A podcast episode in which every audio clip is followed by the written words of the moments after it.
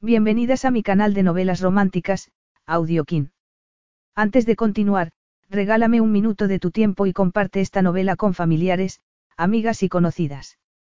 Me ayudarías a que otras personas conozcan este hermoso trabajo y cada día seguir creciendo.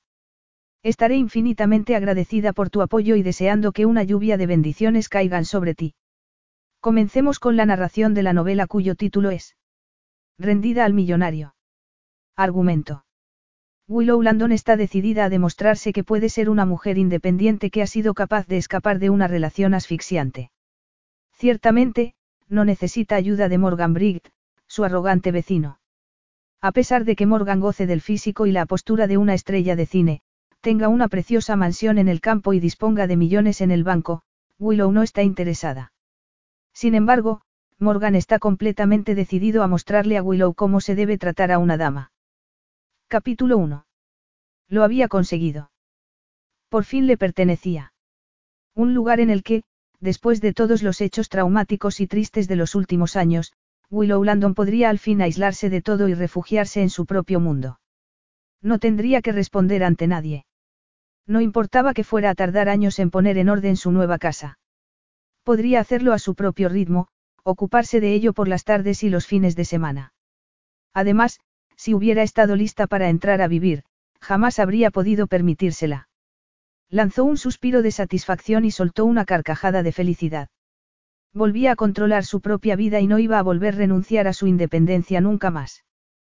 Contempló el pequeño y vacío salón como si con sus ralos tablones del suelo y su papel pintado medio despegado fuera un palacio.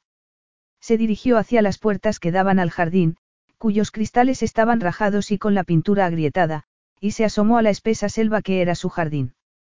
Las malas hierbas y la hiedra lo cubrían todo, por lo que resultaba imposible ver hierba o sendero alguno, pero le pareció ver un pequeño cobertizo al fondo de lo que el agente inmobiliario le había dicho que eran casi mil metros cuadrados de jardín. Cerró los ojos y se lo imaginó cómo sería cuando hubiera terminado de arreglarlo. Las rosas y la madreselva cubrirían las paredes de piedra. Había bancos y un balancín. Una pequeña fuente vertería sus cristalinas aguas sobre un estanque. Habría flores de todas clases y colores por todas partes. Además, crearía su propio huerto. Sin embargo, esos planes tendrían que esperar. Por el momento, se limitaría a limpiar un poco el terreno, dado que lo más urgente era ocuparse de la casa. Esto se llevaría la mayor parte de su fuerza, su paciencia y sus recursos económicos. Con las dos primeras ya contaba. Lo tercero tendría que esperar a ver qué era lo que le quedaba mes a mes después de pagar la hipoteca y las facturas. Su teléfono móvil comenzó a sonar. Se lo sacó del bolsillo de los vaqueros y suspiró al ver el nombre de la persona que llamaba. Hola, Beth, dijo, con un tono de voz deliberadamente alegre. Willow, acabo de llamar al piso y una de las chicas me ha dicho que te has mudado hoy. No me puedo creer que no nos dijeras que era este fin de semana cuando te ibas a mudar. Ya sabes que Peter y yo queríamos ayudarte. Y ya os dije que ni hablar estando tú embarazada de siete meses. Además, vosotros aún no habéis terminado de instalaros, replicó Willow. Betty y su esposo se habían mudado a su nueva casa hacía poco más de dos semanas. Se ha ofrecido mucha gente a ayudarme, pero no es necesario. Disfrutaré limpiando y ordenando las cosas a mi ritmo. Tengo una cama y unos pocos muebles que me van a traer esta tarde. Como hay tanto que hacer aquí no quiero comprar muchas cosas para no tener que ir moviendo cosas a medida que voy arreglando las habitaciones. Pero mudarte tú sola, bueno, tienes comida para el fin de semana. Antes de que Willow pudiera responder, oyó que alguien le hablaba a Beth. Peter me está diciendo que me comporto como si tuvieras ocho años en vez de veintiocho. Eso no es cierto, ¿verdad? Willow sonrió tristemente. Adoraba a su hermana y, desde que sus padres murieron en un accidente de automóvil hace cinco años, se habían unido aún más. Sin embargo, tenía que admitir que sentía un profundo alivio por el hecho de que, muy pronto, Beth fuera a tener un bebé del que ocuparse. Con 30 años, Beth tenía edad más que suficiente para ser madre. Por supuesto que no, mintió. Mira, me he tomado unos días de vacaciones que me debían. Iré a verte muy pronto. Genial. Vente el lunes y quédate a cenar. Una vez más, Willow suspiró. La oficina de urbanismo en la que trabajaba desde que dejó la universidad estaba muy cerca de la nueva casa de Betty no lejos de la que había compartido hasta aquel día con sus tres amigas. La casa, por el contrario, estaba a más de una hora de distancia en coche. La última parte del trayecto se realizaba por una carretera comarcal llena de curvas. Hasta que conociera bien el terreno, preferiría conducir a casa mientras aún era de día. Como estaban ya a finales de septiembre, las tardes se iban haciendo más cortas. Sin embargo, si le sugería a Bet una comida en vez de una cena, perdería un día completo de trabajo en la casa. Buena idea, dijo. Llevaré el postre, pero no será casero. Lo siento. Estuvieron charlando un rato más.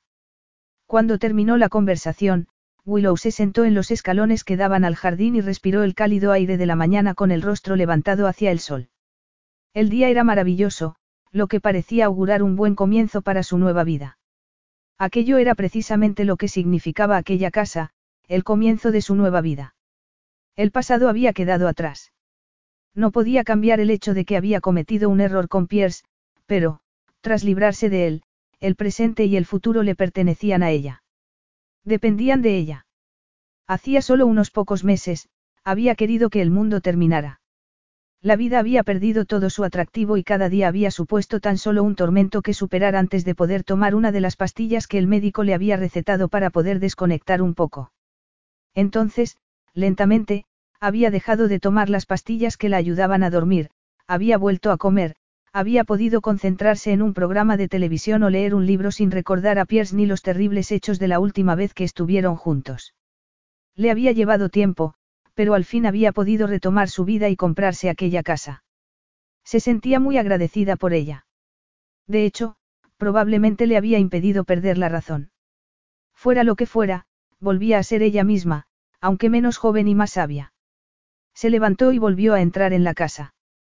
Su Ford Fiesta estaba aparcado frente al pequeño jardín de entrada que, como el trasero, presentaba un aspecto descuidado. El coche estaba lleno a rebosar con sus pertenencias y una caja que contenía artículos de limpieza y la nueva aspiradora que había comprado el día anterior. Tenía poco más o menos cuatro horas antes de que llegaran sus escasos muebles y debía aprovechar cada minuto. Cuatro horas más tarde, vació la bolsa del aspirador por milésima vez. Al menos, había conseguido retirar el polvo que había sobre el suelo y la mayoría de las superficies estaban aceptablemente limpias. La casa no era grande. Tenía un salón, una cocina y un baño en la planta de abajo y dos dormitorios en la de arriba.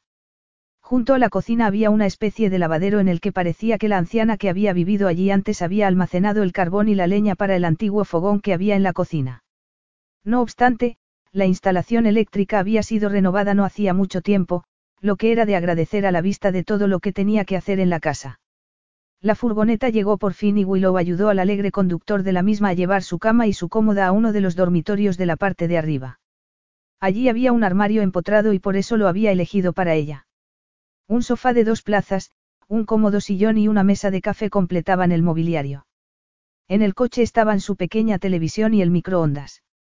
Aquella noche, cuando se acostó, se quedó dormida en cuanto tocó la almohada con la cabeza. Por primera vez desde que dejó a Pierce, no tuvo pesadillas. Cuando se despertó a la mañana siguiente, el sol entraba a raudales por la ventana, dado que no tenía cortinas. Permaneció un rato en la cama, escuchando cómo los pájaros cantaban en el exterior y disfrutando de la paz y la soledad. El piso que había estado compartiendo con sus amigas estaba en una calle muy ruidosa, aunque esto no había sido nada comparado con el ruido que había en el interior de la casa la mayor parte del tiempo. Y antes de eso, se sentó en la cama. No iba a volver a pensar en los años que había pasado con Pierce. Iba a volver a empezar. Podía hacerlo. Siempre había tenido una gran fuerza de voluntad. Se pasó los dos días siguientes limpiando y frotando todas las habitaciones. Cuando llegó el momento de marcharse a cenar con su hermana, sintió que había hecho los suficientes progresos como para poder marcharse sin remordimientos. El interior de la casa resultaba aceptable y, como el dinero no le permitía comprar más muebles, decidió que trabajaría en el jardín durante el resto de sus vacaciones. Llegó a casa sin novedad tras una agradable velada con Betty Peter y, al día siguiente, comenzó a trabajar en el jardín. Cuando llegó el fin de semana, tenía arañazos por todas partes y le dolían todos los músculos, pero había limpiado una buena parte de su terreno. Como el domingo el sol seguía brillando en el cielo, decidió hacer una fogata. Después de todo, eso era lo que la gente hacía en el campo. Preparó una base para la fogata con trozos de madera que encontró en el jardín y periódicos viejos y comenzó a apilar las zarzas y las malas hierbas que había cortado hasta donde pudo llegar. Había colocado la fogata en el extremo más alejado de la casa, al lado de un muro de separación.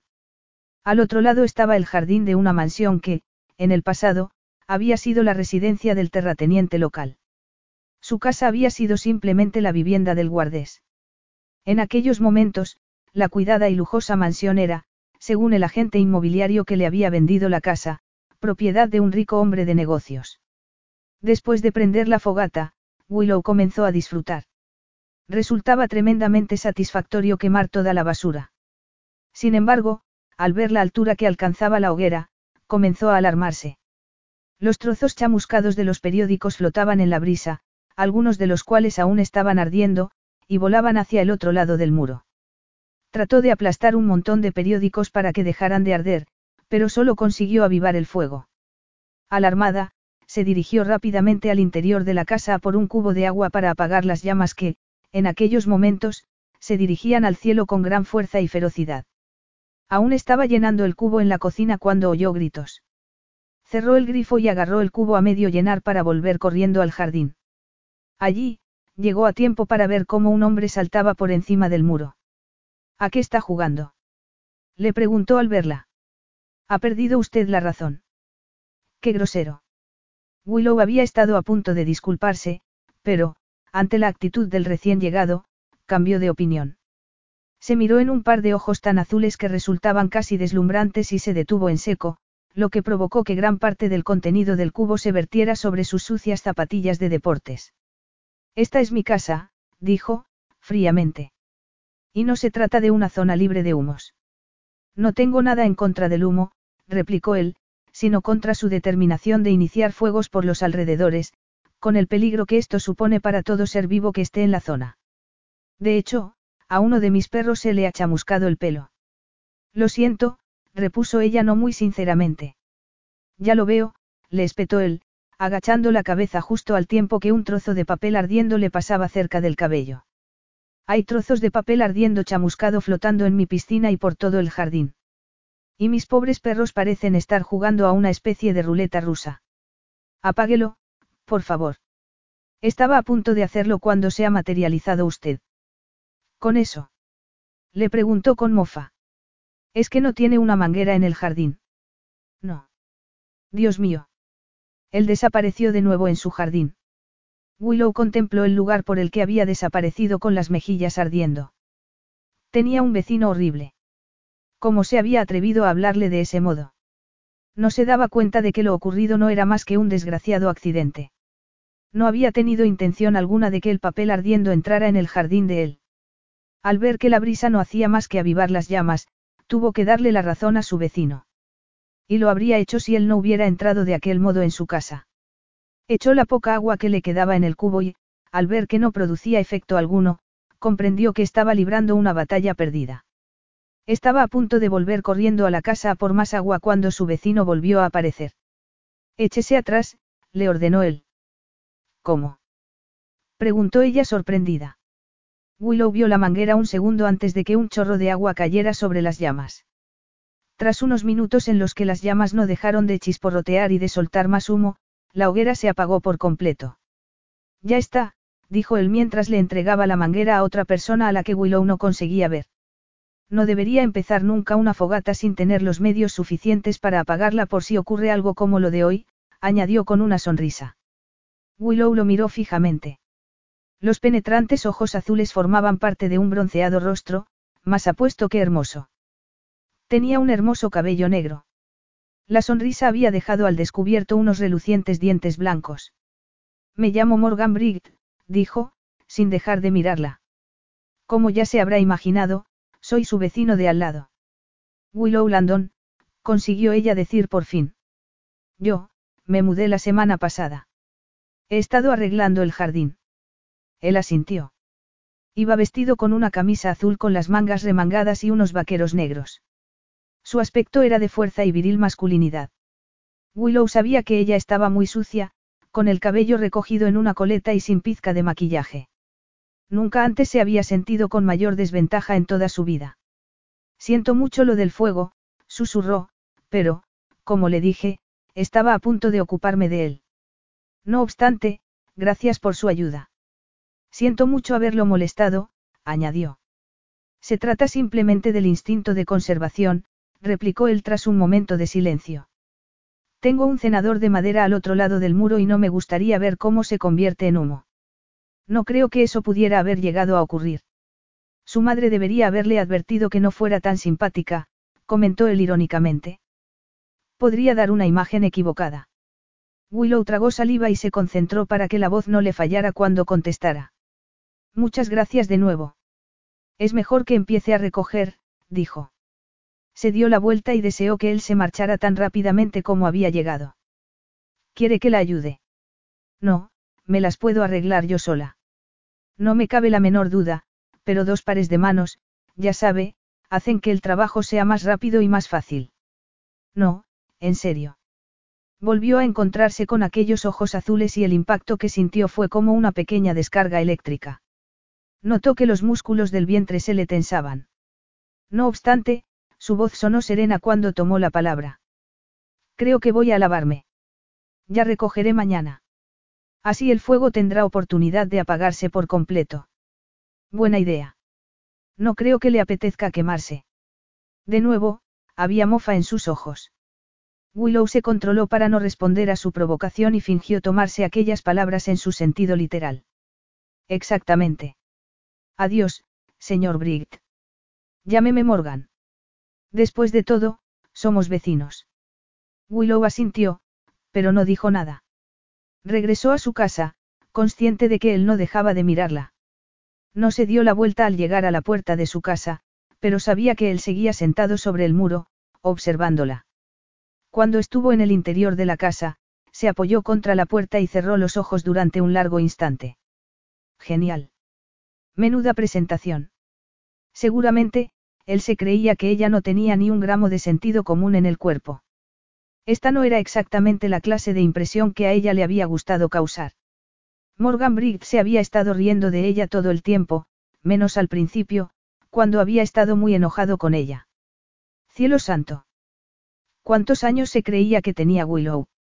Se apartó de la puerta. Tenía frío y estaba sucia y empapada. Además, iba a tardar mucho tiempo en recoger todo lo del jardín.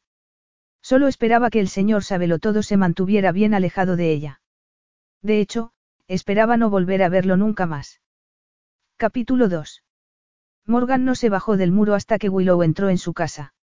Aterrizó de un salto en su jardín, al lado del que era su jardinero y hombre para todo. Este lo miró con seriedad. Tal vez me equivoque, pero me ha dado la impresión de que esa mujer no ha agradecido mucho tu ayuda. Pues te has equivocado. Se ha quedado anonadada por mi encanto. Ah, sí, claro. ¿Cómo he podido pensar que no era así? Es guapa, ¿verdad? Morgan sonrió. Jim y su esposa Kitty llevaban a su lado más de diez años, desde que se mudó a la mansión tras ganar su primer millón de libras a la edad de 25 años. Ellos vivían en un amplio piso encima del garaje y se ocupaban de que la casa funcionara como un reloj. Kitty era una magnífica cocinera y ama de llaves. La pareja, que pasaba ya de los 60 años, no había podido tener hijos propios y Morgan sabía que lo cuidaban como el hijo que no habían podido tener nunca. Él, por su parte, les tenía a ambos un enorme cariño. En realidad, resulta difícil saber el aspecto que tenía debajo de tanta suciedad, comentó él. Te ayudaré a limpiar nuestra parte. Mientras recogía los papeles a medio quemar de la piscina con el recoge hojas, estuvo pensando en lo que Jim le había dicho. Ojos verdes y cabello rojizo. Bonita combinación. Además, tenía una bonita figura, pero decididamente había que tener cuidado con ella. El modo en el que lo había mirado, Morgan sonrió. Hacía mucho tiempo que una mujer no lo miraba de aquella manera. Desde que descubrió que, en lo que se refería al negocio inmobiliario, tenía el tacto del rey Midas, normalmente las mujeres caían rendidas a sus pies. No era vanidad por su parte, sino simplemente un cínico pensamiento provocado al reconocer el poder del dinero. Reanudó su trabajo y volvió a recordar la imagen de su vecina. Bonito trasero enfundado en unos vaqueros. Una sedosa coleta de cabello rojizo meneándose con indignación. Para sorpresa de Morgan, una cierta parte de su anatomía reaccionó ante aquellos recuerdos. Es demasiado joven, dijo en voz alta, como si quisiera protegerse. Aquella mujer no parecía tener más de 20 años. Además, él prefería a las mujeres sofisticadas, de mundo, a las que les basta con pasárselo bien sin tener por medio promesas de futuro. Trabajaba mucho y era lo suficientemente rico como para que todo funcionara según sus términos. Por añadidura, el mundo de los negocios le había enseñado que las personas no suelen ser lo que parecen. Lo mismo le había ocurrido en su vida amorosa. A los 24 años, justo antes de alcanzar el éxito, conoció a Stephanie Collins. Rubia, inteligente, hermosa. Cuando comenzaron a salir, Morgan pensó que era el hombre más afortunado del mundo, pero, después de seis meses de felicidad, ella le envió una carta de despedida antes de desaparecer con un multimillonario rico y calvo. Resultaba irónico, en realidad, porque si Stephanie hubiera estado un año más a su lado, él podría haberle dado todo lo que hubiera podido desear. Aquel episodio le había transmitido muchas enseñanzas por las que estaba muy agradecido. Asintió lentamente. De hecho, el episodio de Stephanie le había hecho comprender que lo de los finales felices de cuento de hadas no estaban hechos para él. Sus padres murieron en un accidente de automóvil cuando él solo era un bebé. Se había criado con parientes varios hasta que se marchó a la universidad a la edad de 18 años, pero, hasta que conoció a Stephanie, no se había dado cuenta de la necesidad que tenía de pertenecer a alguien, de echar raíces y de tener un hogar que fuera suyo. Aquella necesidad le había hecho darse cuenta de que era muy vulnerable y eso no le gustaba. Se irguió y arrojó el recoge hojas. No, eso no le había gustado. Entonces, había empezado a ganar dinero a mansalva. Había podido comprarse su casa y también un apartamento en Londres en el que se quedaba los días laborables. Lo único que requería de sus mujeres era sinceridad. Precisamente por eso solo salía con mujeres profesionales de éxito que eran tan autónomas como él. Esto le bastaba. Uno de sus perros se acercó a él y comenzó a olisquearle la mano. Sin mirar, sabía perfectamente quién era. Bella había sido la primera de los pastores alemanes que había comprado después de adquirir su casa y la mascota seguía siendo su favorita. Cuando solo era un cachorro había estado bastante enferma a causa de continuos vómitos que podían haberle quitado la vida. Morgan se había pasado muchas noches haciéndole beber suero de hidratación que le había recetado el veterinario. Tal vez por eso el vínculo que había entre ellos era muy especial. Se había convertido en un fuerte y hermoso animal, tan inteligente como cariñoso, aunque, a pesar de su buen temperamento, era la líder indiscutible de sus cinco perros. De algún modo, Bella siempre sabía cuando él estaba disgustado o molesto por algo. Estoy bien, bonita, le dijo a la mascota. Tal vez estoy pensando demasiado. Eso es todo. Miró hacia el lugar en el que Jim seguía recogiendo trozos de papel chamuscado perseguido por los demás perros. Entonces, recorrió con la mirada el hermoso jardín que se extendía hasta la bella casa. Era un hombre afortunado. No tenía que responder ante nadie y controlaba completamente todos los aspectos de su vida. Así seguirían siendo las cosas. Chascó los dedos para que Bella lo siguiera hasta la casa. Al entrar en la cocina, Kitty levantó los ojos de la masa que estaba preparando. ¿Habéis apagado ya el fuego? No. ¿En qué estaba pensando esa chica? Parece un poco tonta, no. Resultaba ridículo, pero a Morgan no le gustó aquel comentario. No lo creo. Solo me pareció impetuosa. Sí. Pues a mí me parece más bien un poco retrasada. No obstante, esperemos que haya aprendido la lección. Morgan se preguntó por qué defendía a una mujer a la que no conocía y que, efectivamente, se había comportado de un modo muy estúpido.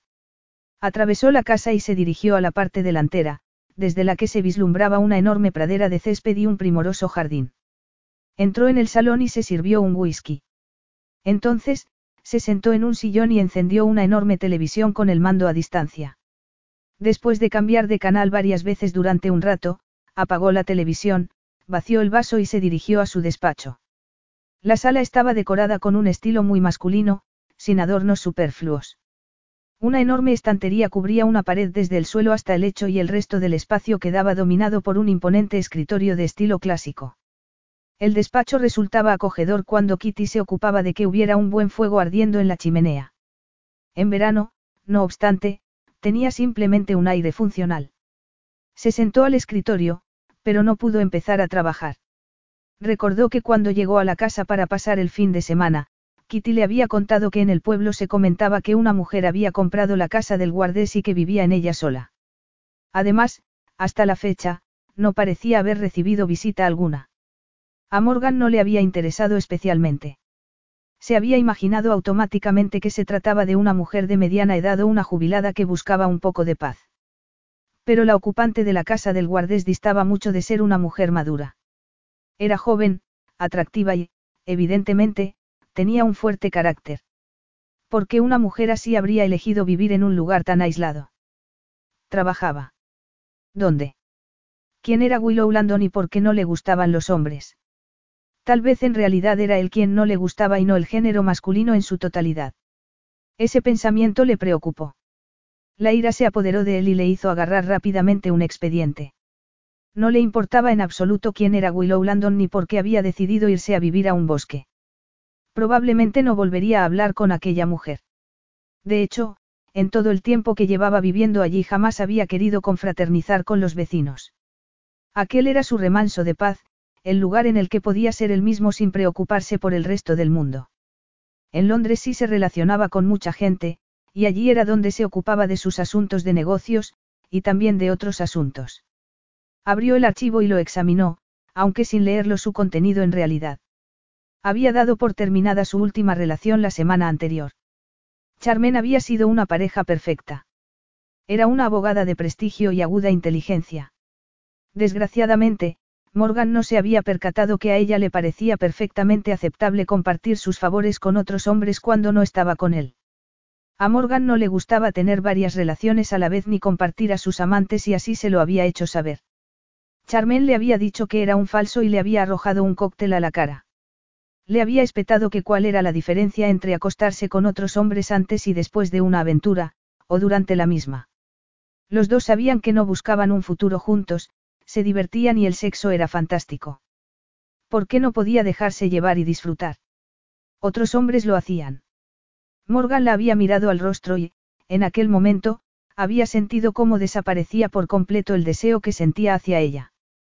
No quería ocupar el lugar en el que otro hombre había estado la noche anterior. Tan sencillo como eso. Daba y esperaba fidelidad mientras duraba la relación. Sonrió tristemente y decidió que debía centrarse en la cuenta torpe. Tenía que comprobar las cifras cuidadosamente porque algo no le había encajado cuando las examinó en su lugar de trabajo. Su instinto raramente le fallaba. Así fue. Unos minutos más tarde, encontró un par de discrepancias que fueron suficientes para despertar dudas en él sobre la absorción que se le estaba proponiendo. Analizaría las cuentas más cuidadosamente cuando regresara a su despacho. Cerró el archivador y se mesó el cabello con una mano. Entonces, notó un leve aroma a humo y frunció el ceño. Volvió a sus pensamientos anteriores. Era difícil entender a las mujeres. Charmen se lo había recordado, aunque no necesitaba que le insistieran mucho.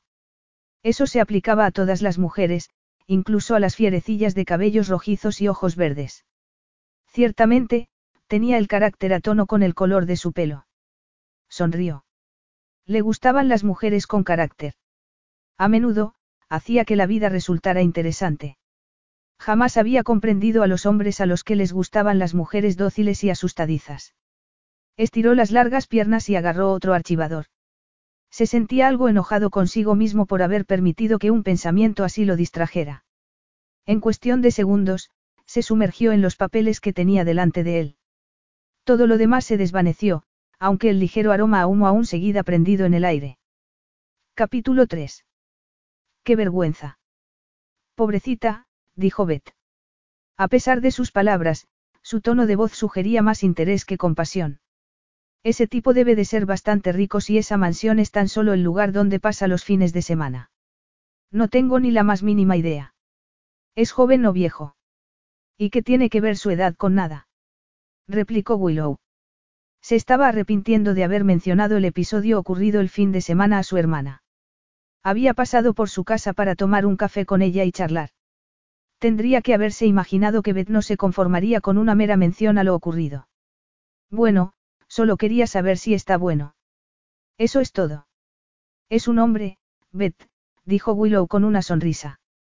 No un sándwich. Pero lo está o no lo está. ¿El qué? De buen ver. Ya sabes. Como un queso. No me he fijado. Además, seguramente esté casado. Los hombres de cierta edad, atractivos y ricos son los que primero se comprometen. Entonces, está bueno. Willow decidió cambiar de tema del único modo en el que no podía fallar. Bueno, has terminado ya la habitación del bebé. ¿Puedo ir a verla? Lanzó suspiros de admiración al ver la bonita habitación infantil, decorada de color amarillo limón y blanco y en la que había más juguetes de los que un niño pudiera nunca desear. Tras examinar con delicia las minúsculas prendas que componían el guardarropa del bebé, se marchó antes de que Beth pudiera retomar la conversación anterior. El tiempo había cambiado a principios de semana y los días se habían ido haciendo más fríos. El mes de octubre había empezado con un desagradable viento y fuertes chubascos. Comenzó a llover de nuevo cuando iba a mitad de camino, y en esa ocasión lo hizo con insistencia. Cuando llegó a su casa, bajó del coche y se metió rápidamente en su hogar. Después de varios días peleándose con el viejo fogón había conseguido aprender a encenderlo, pero llevaba toda la semana sin hacerlo.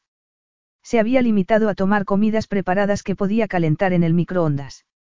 Se dirigió inmediatamente al salón para encender la chimenea y, mientras se preparaba una taza de té en la cocina, decidió que su prioridad en aquellos momentos era instalar calefacción central en la casa tan rápidamente como pudiera. La chimenea resultaría muy agradable como detalle adicional, pero resultaba insuficiente como el único medio de calentar la casa. Regresó al salón y echó un par de leños más a la chimenea. Entonces, subió a su habitación para ponerse unos vaqueros y un jersey más cálido. Tras hacerlo, se sentó en la cama a pesar del frío y se miró en el espejo. Había sido una semana agotadora en el trabajo y aún se estaba acostumbrando al largo trayecto que tenía para volver a casa. Sin embargo, no era eso lo que ocupaba sus pensamientos, como tampoco lo era el cambio que se había producido en su vida en aquellos últimos doce meses y sobre todo en las dos últimas semanas, desde que llevaba viviendo en su casa. Se preguntó por qué no había tenido el valor de dejar a Pierce antes y comenzar su nueva vida sin él. ¿Por qué se había esforzado tanto en que el matrimonio funcionara incluso después de comprender que se había casado con un monstruo? Un atractivo y encantador monstruo que la había engañado tan completamente como lograba engañar a todo el mundo. ¿Por qué? Sabía perfectamente el porqué. Pierce era un maestro y había conseguido moldearla y manipularla a su voluntad tan sutilmente que Willow no se había dado cuenta de su poder hasta que fue demasiado tarde. La convenció de que no valía nada, de que era una inútil que no podría arreglársela sin él, y ella lo había creído completamente. Ingenua de ella, había confiado en el que era su esposo. Se levantó de repente y se dirigió al espejo. ¿Qué había sido lo que había atraído a Pierce de ella aquella noche, hacía ya seis años. Había otras chicas más guapas en la discoteca. Sin embargo, la había elegido a ella. Willow se había mostrado encantada. Se había enamorado perdidamente de él desde la primera cita. Siete meses más tarde, sus padres murieron y, cuando Pierce le pidió que se casara con él justo después del entierro, ella aceptó enseguida. Necesitaba el amor y el consuelo que él pudiera darle para combatir la pena que la embargaba. Un mes después, se habían convertido en marido y mujer. Y ella se había visto atrapada en una trampa. Las prisas nunca son buenas. Eso le había dicho una amiga cuando Willow anunció la fecha de boda, pero, en aquel momento, ella había estado demasiado enamorada y demasiado destrozada por la muerte de sus padres como para atender a esa advertencia. Sacudió la cabeza al recordar la muchacha ingenua que había sido entonces. Bajó la escalera y regresó al salón para comprobar cómo iba el fuego. Entonces, volvió a la cocina para prepararse otro té. Decidió que tostaría los gofres que se había comprado para cenar delante del fuego cuando hubiera brasas. Acababa de terminar de prepararse el té cuando alguien llamó con tan violencia a la puerta, que estuvo a punto de dejar caer la taza. Muy nerviosa, se dirigió a la puerta principal y la abrió. Se quedó asombrada al ver al alto hombre que apareció frente a ella y que parecía estar tan enojado como cuando lo vio por primera vez. Se ha dado cuenta de que la chimenea está ardiendo. Le preguntó Morgan muy secamente. ¿Cómo dice? ¿De qué está usted hablando? Mire. Morgan le agarró el brazo y tiró de ella para sacarla al exterior. Entonces, señaló hacia el tejado. Unas enormes llamas iluminaban el cielo de la noche. Willow se soltó y contempló la escena asombrada. Nunca había vivido en una casa con chimenea y no sabía que las chimeneas pudieran prenderse. Ya he llamado a los bomberos y deberían llegar enseguida, dijo él. Justo en aquel momento comenzó a oírse el sonido de una sirena. Ha llamado a los bomberos. Es que no se va a apagar solo. No echaré más leña. Habla en serio. Podría perder toda la casa. La chimenea está ardiendo, por el amor de Dios. Pero se supone que las chimeneas deben de tener llamas y fuego en su interior. ¿Cómo ha podido prenderse de esa manera? La limpió y la desollinó antes de que encenderla. Limpiarla. Santa María. Morgan cerró los ojos con un gesto que hizo que Willow quisiera pegarle una patada en las espinillas, pero justo entonces llegaron los bomberos. El fuego estuvo apagado media hora después. Willow entró en la casa y contempló la devastación de su salón. No se dio cuenta de que Morgan estaba a su lado hasta que él dijo. ¿Qué es lo que tiene usted con el fuego? Willow no encontró palabras para poder responder. Sabía que, si lo intentaba, se echaría a llorar. Todo a su alrededor estaba lleno de hollín y agua. Avanzó hacia la chimenea y tomó la fotografía de sus padres. Limpió el cristal y se la pegó contra el pecho antes de volverse a mirarlo. Gracias, gracias por llamar a los bomberos, dijo recordando que el jefe de bomberos le había dicho que había estado a punto de sufrir una catástrofe. Quiero empezar a limpiar todo esto, así que si no le importa. Yo le ayudaré a limpiar lo peor, pero le sugiero que deje lo demás para mañana. Las cosas no parecen tan malas después de dormir bien y de tomar un buen desayuno. No tiene calefacción en la casa. Hace aquí tanto frío como fuera. Willow miró involuntariamente hacia la ennegrecida chimenea. No tiene calefacción central. Ni siquiera un calefactor. Todavía no, pero me ocuparé de eso muy pronto. Muy bien. Esto es lo que vamos a hacer, dijo, tras pensarlo un momento, recogeremos un poco tal y como le he dicho y luego nos iremos a mi casa para tomar una buena comida y un baño calientes antes de que usted pase la noche en mi casa. La volveré a traer por la mañana y nos ocuparemos entonces de la limpieza. Al menos, tendrá más ánimos para poder enfrentarse a todo esto. Gracias, señor Briggs, pero no es necesario, replicó ella, mirándolo como si estuviera loco. Me las puedo arreglar perfectamente. Ya he visto lo bien que se las arregla, en dos ocasiones. Gracias, repitió, con voz débil, pero ahora me gustaría estar a solas. No soy ninguna niña, así que le ruego que no me trate como tal. Willow vio cómo aquellos maravillosos ojos azules se entornaban con irritación. Es siempre tan testaruda. Le ruego que se vaya, insistió ella. Necesitaba estar sola para poder llorar a gusto. Fue como hablar con una pared.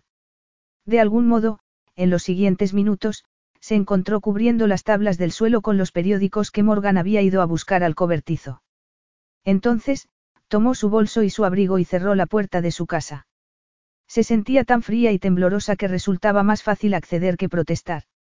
Además, tenía frío y hambre, y el pensamiento de ponerse a limpiar aquella misma noche le resultaba insoportable.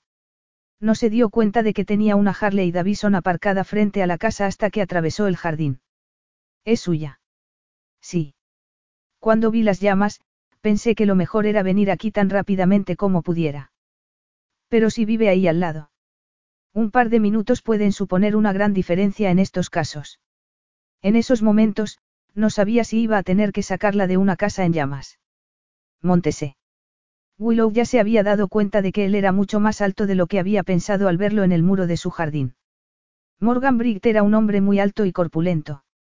El hecho de pensar en subirse a la moto y agarrarse a él la hacía sonrojarse, pero no podía ir andando a su lado.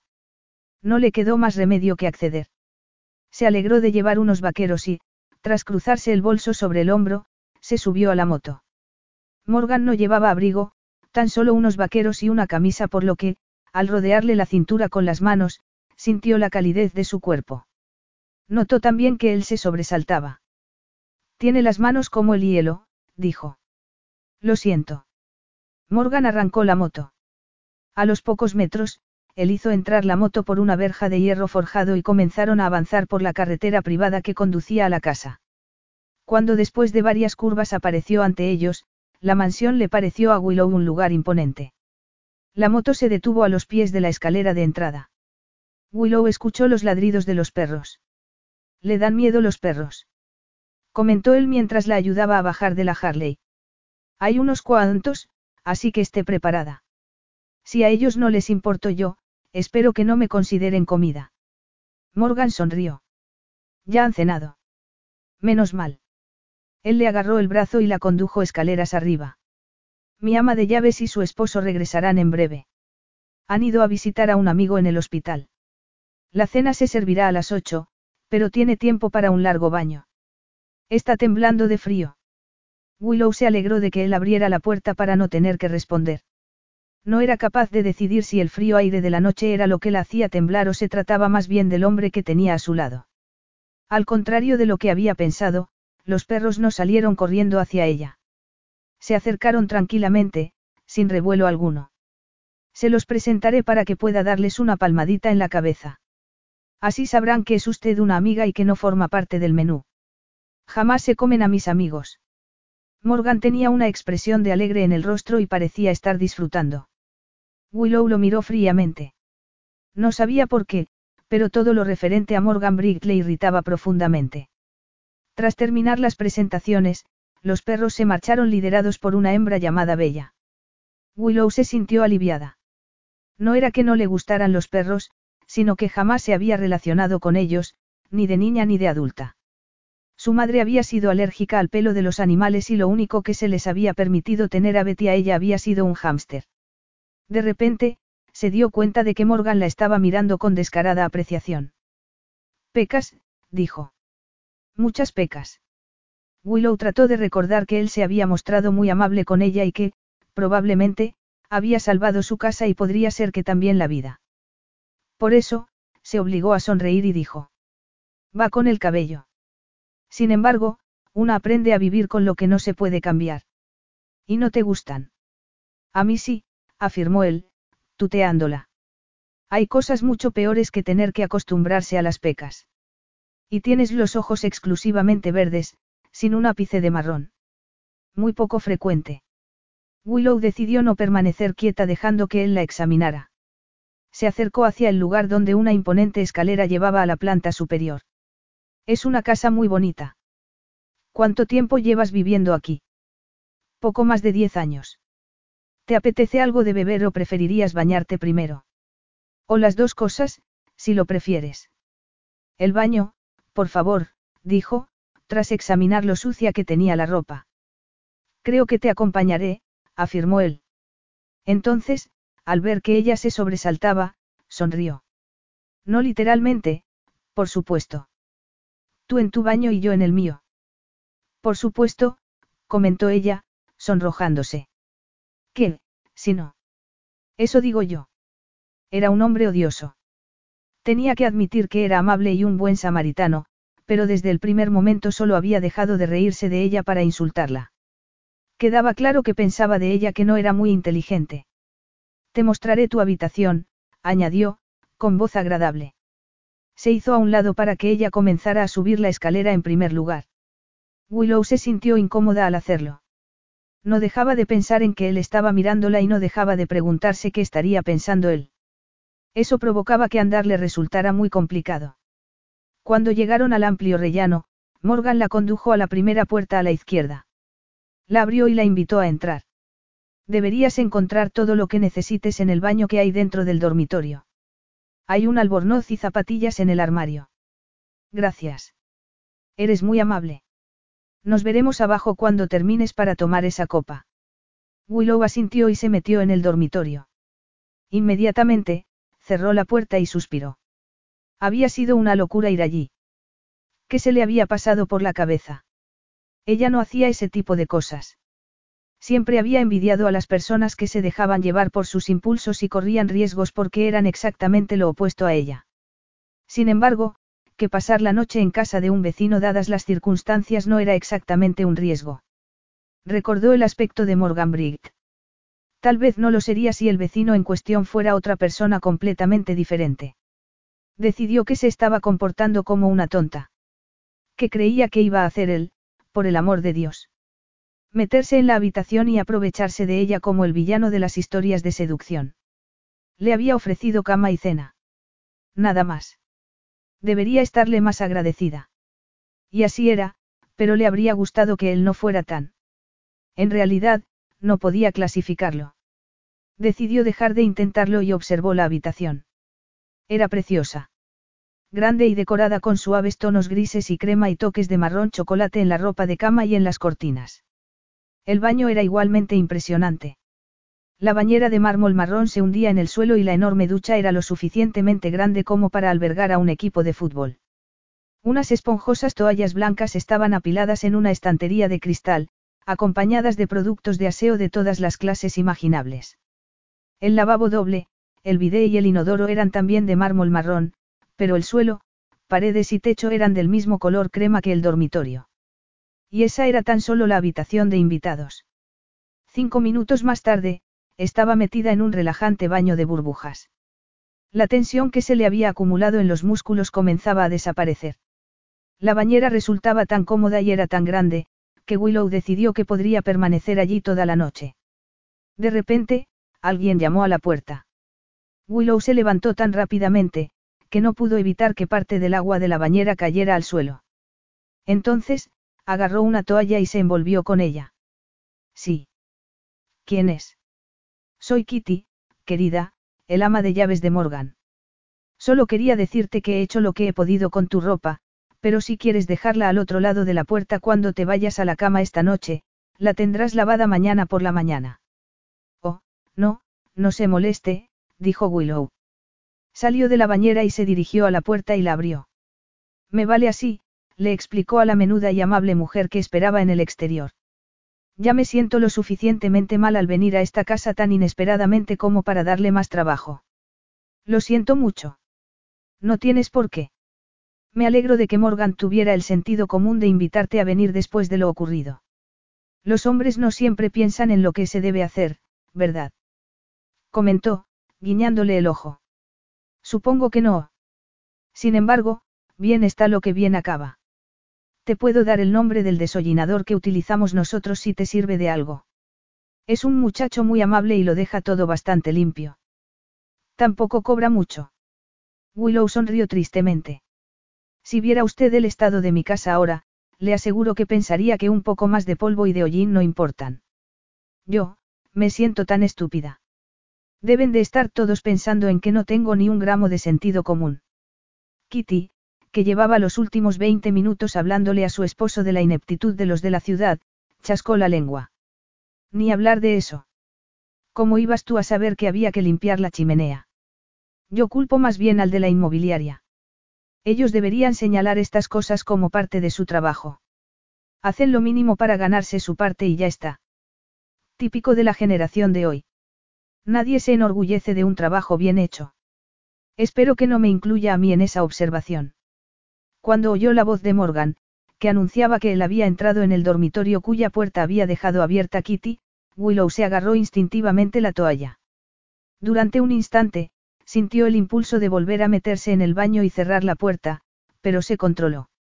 Lo miró con los ojos muy abiertos. Se había puesto una camisa y unos vaqueros limpios y tenía el cabello peinado hacia atrás. Se notaba también que se había afeitado. Decidió que era ridículo pensar que se había afeitado por ella y decidió que lo había hecho porque se afeitaba habitualmente dos veces al día. El vello negro que le cubría el torso le asomaba por el cuello de la camisa y los vaqueros negros se le ceñían bien a las caderas. Pareció sorprenderse mucho de verla aún envuelta en la toalla. Veo que aún no estás lista. No, yo, todavía no. Creo que es mejor que te dejemos para que termines de arreglarte, dijo Kitty. La cena es a las ocho, querida. De acuerdo. Hay un secador en el cajón superior de la cómoda. Mientras el ama de llaves se marchaba, Morgan sonrió y le preguntó. ¿Blanco o tinto? ¿Cómo dices?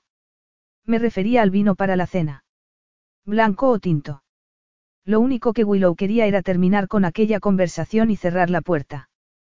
Tinto, por favor. Curioso. Me habías parecido de las que prefieren el blanco. Sí. ¿Por qué? Preguntó ella, sin poder contenerse. Morgan se encogió de hombros. Las mujeres de cierta edad prefieren normalmente el vino blanco, dijo él con una encantadora sonrisa. Al menos eso es lo que yo he descubierto. ¿Y de qué edad estamos hablando? Preguntó Willow entornando la mirada. Veinte, veintiuno. Willow no sabía si sentirse insultada o halagada. Si la juzgaba puramente por su aspecto, estaba bien. Pero si aquella era otra manera de decirle que parecía necia o inmadura. Voy a cumplir 29 dentro de unas pocas semanas. De verdad. Replicó él, mirándola de la cabeza a los pies. Evidentemente son los genes. En realidad así era. Beth parecía mucho más joven de lo que era y, en cuanto a su madre, a menudo la gente había pensado que era la mayor de las hermanas. Sí. Es una ventaja cuando una va cumpliendo años, pero resulta muy irritante que siempre te pidan el carné en las discotecas. Yo nunca he tenido ese problema, bromeó él, creo que cuando nací ya parecía que tenía 21 años. Willow se lo creía. Morgan Briggs era uno de esos hombres cuya virilidad y masculinidad eran tan latentes, que resultaba imposible imaginárselos de niños. Se echó a temblar, aunque no de frío. Lo siento. Esta conversación está estropeando el efecto relajante del baño. Vístete y nos veremos abajo. El salón está a la derecha cuando llegues al vestíbulo. Con eso se dio la vuelta y se marchó, cerrando a sus espaldas la puerta del dormitorio. Willow permaneció mirando el lugar por el que él había desaparecido durante unos instantes. Entonces, buscó el secador que Kitty le había indicado y se secó el cabello. Después, se puso los vaqueros y su jersey. Gracias a Kitty, estaban mucho más presentables que cuando llegó a la mansión. Buscó en el bolso su neceser y se aplicó un ligero maquillaje. El resultado no fue espectacular, pero su aspecto era mejor del que había tenido en las dos ocasiones en las que había estado con Morgan. Él debía de creer que era una loca y, en realidad, no había hecho nada para convencerlo de que no era así, a pesar de que ella siempre había sido una persona sensata y contenida. Al ver que eran casi las ocho, se estiró un poco más la ropa y trató de tranquilizarse sonriendo al espejo. Todo va a salir bien. Es un hombre, solo un hombre. Esta es solo una noche de todas las que vas a vivir a lo largo de tu vida. No es nada del otro mundo, así que no pretendas que sea así. Hablar sola era uno de los primeros síntomas de locura. Capítulo 4. Morgan Brigg no era un hombre dado a cuestionarse a sí mismo. De hecho, había construido su pequeño imperio apuntando a la yugular sin importarle si se equivocaba, lo que, en realidad, ocurría en raras ocasiones. Profesionalmente, estaba en la cumbre y se encontraba satisfecho con la vida en general. Entonces, ¿por qué se lamentaba de haber invitado a Willow a pasar la noche? Se lo preguntaba una y otra vez mientras acariciaba la cabeza de Bella rodeado del resto de sus perros. No tenía ningún sentido. Apretó los músculos de la mandíbula y se tomó el último trago del Negroni que se había servido. Aquel cóctel era uno de sus favoritos y, habitualmente, se tomaba su tiempo para disfrutarlo.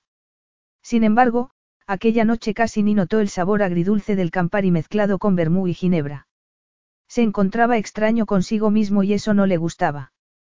Dejó el vaso sobre la mesa y frunció el ceño. Se habría apostado cualquiera cosa a que ella no tenía más de 20 años, pero Willow le había asegurado que prácticamente debía añadirle otra década a la edad que él le había calculado. No dudaba de ella. Después de todo, ninguna mujer se añade años. No, Willow tenía casi 29 años. Mientras seguía rascando suavemente la cabeza de Bella, decidió que no le gustaba el modo en el que su vecina le hacía sentirse. Él había pasado ya la época de los nervios y los impulsos incontrolables por una mujer. Esos sentimientos habían muerto por completo después de Stephanie. Desde entonces, se había asegurado de controlar su corazón y el resto de su cuerpo. El amor verdadero, si es que de verdad existía, era algo demasiado frágil como para poder apoyarse en él. Se levantó del sillón y se dirigió a la ventana para contemplar el jardín. Debía admitir que había parejas que se amaban toda una vida. Sin embargo, ¿cuántas de esas relaciones perfectas eran auténticas? Faltan diez minutos para cenar.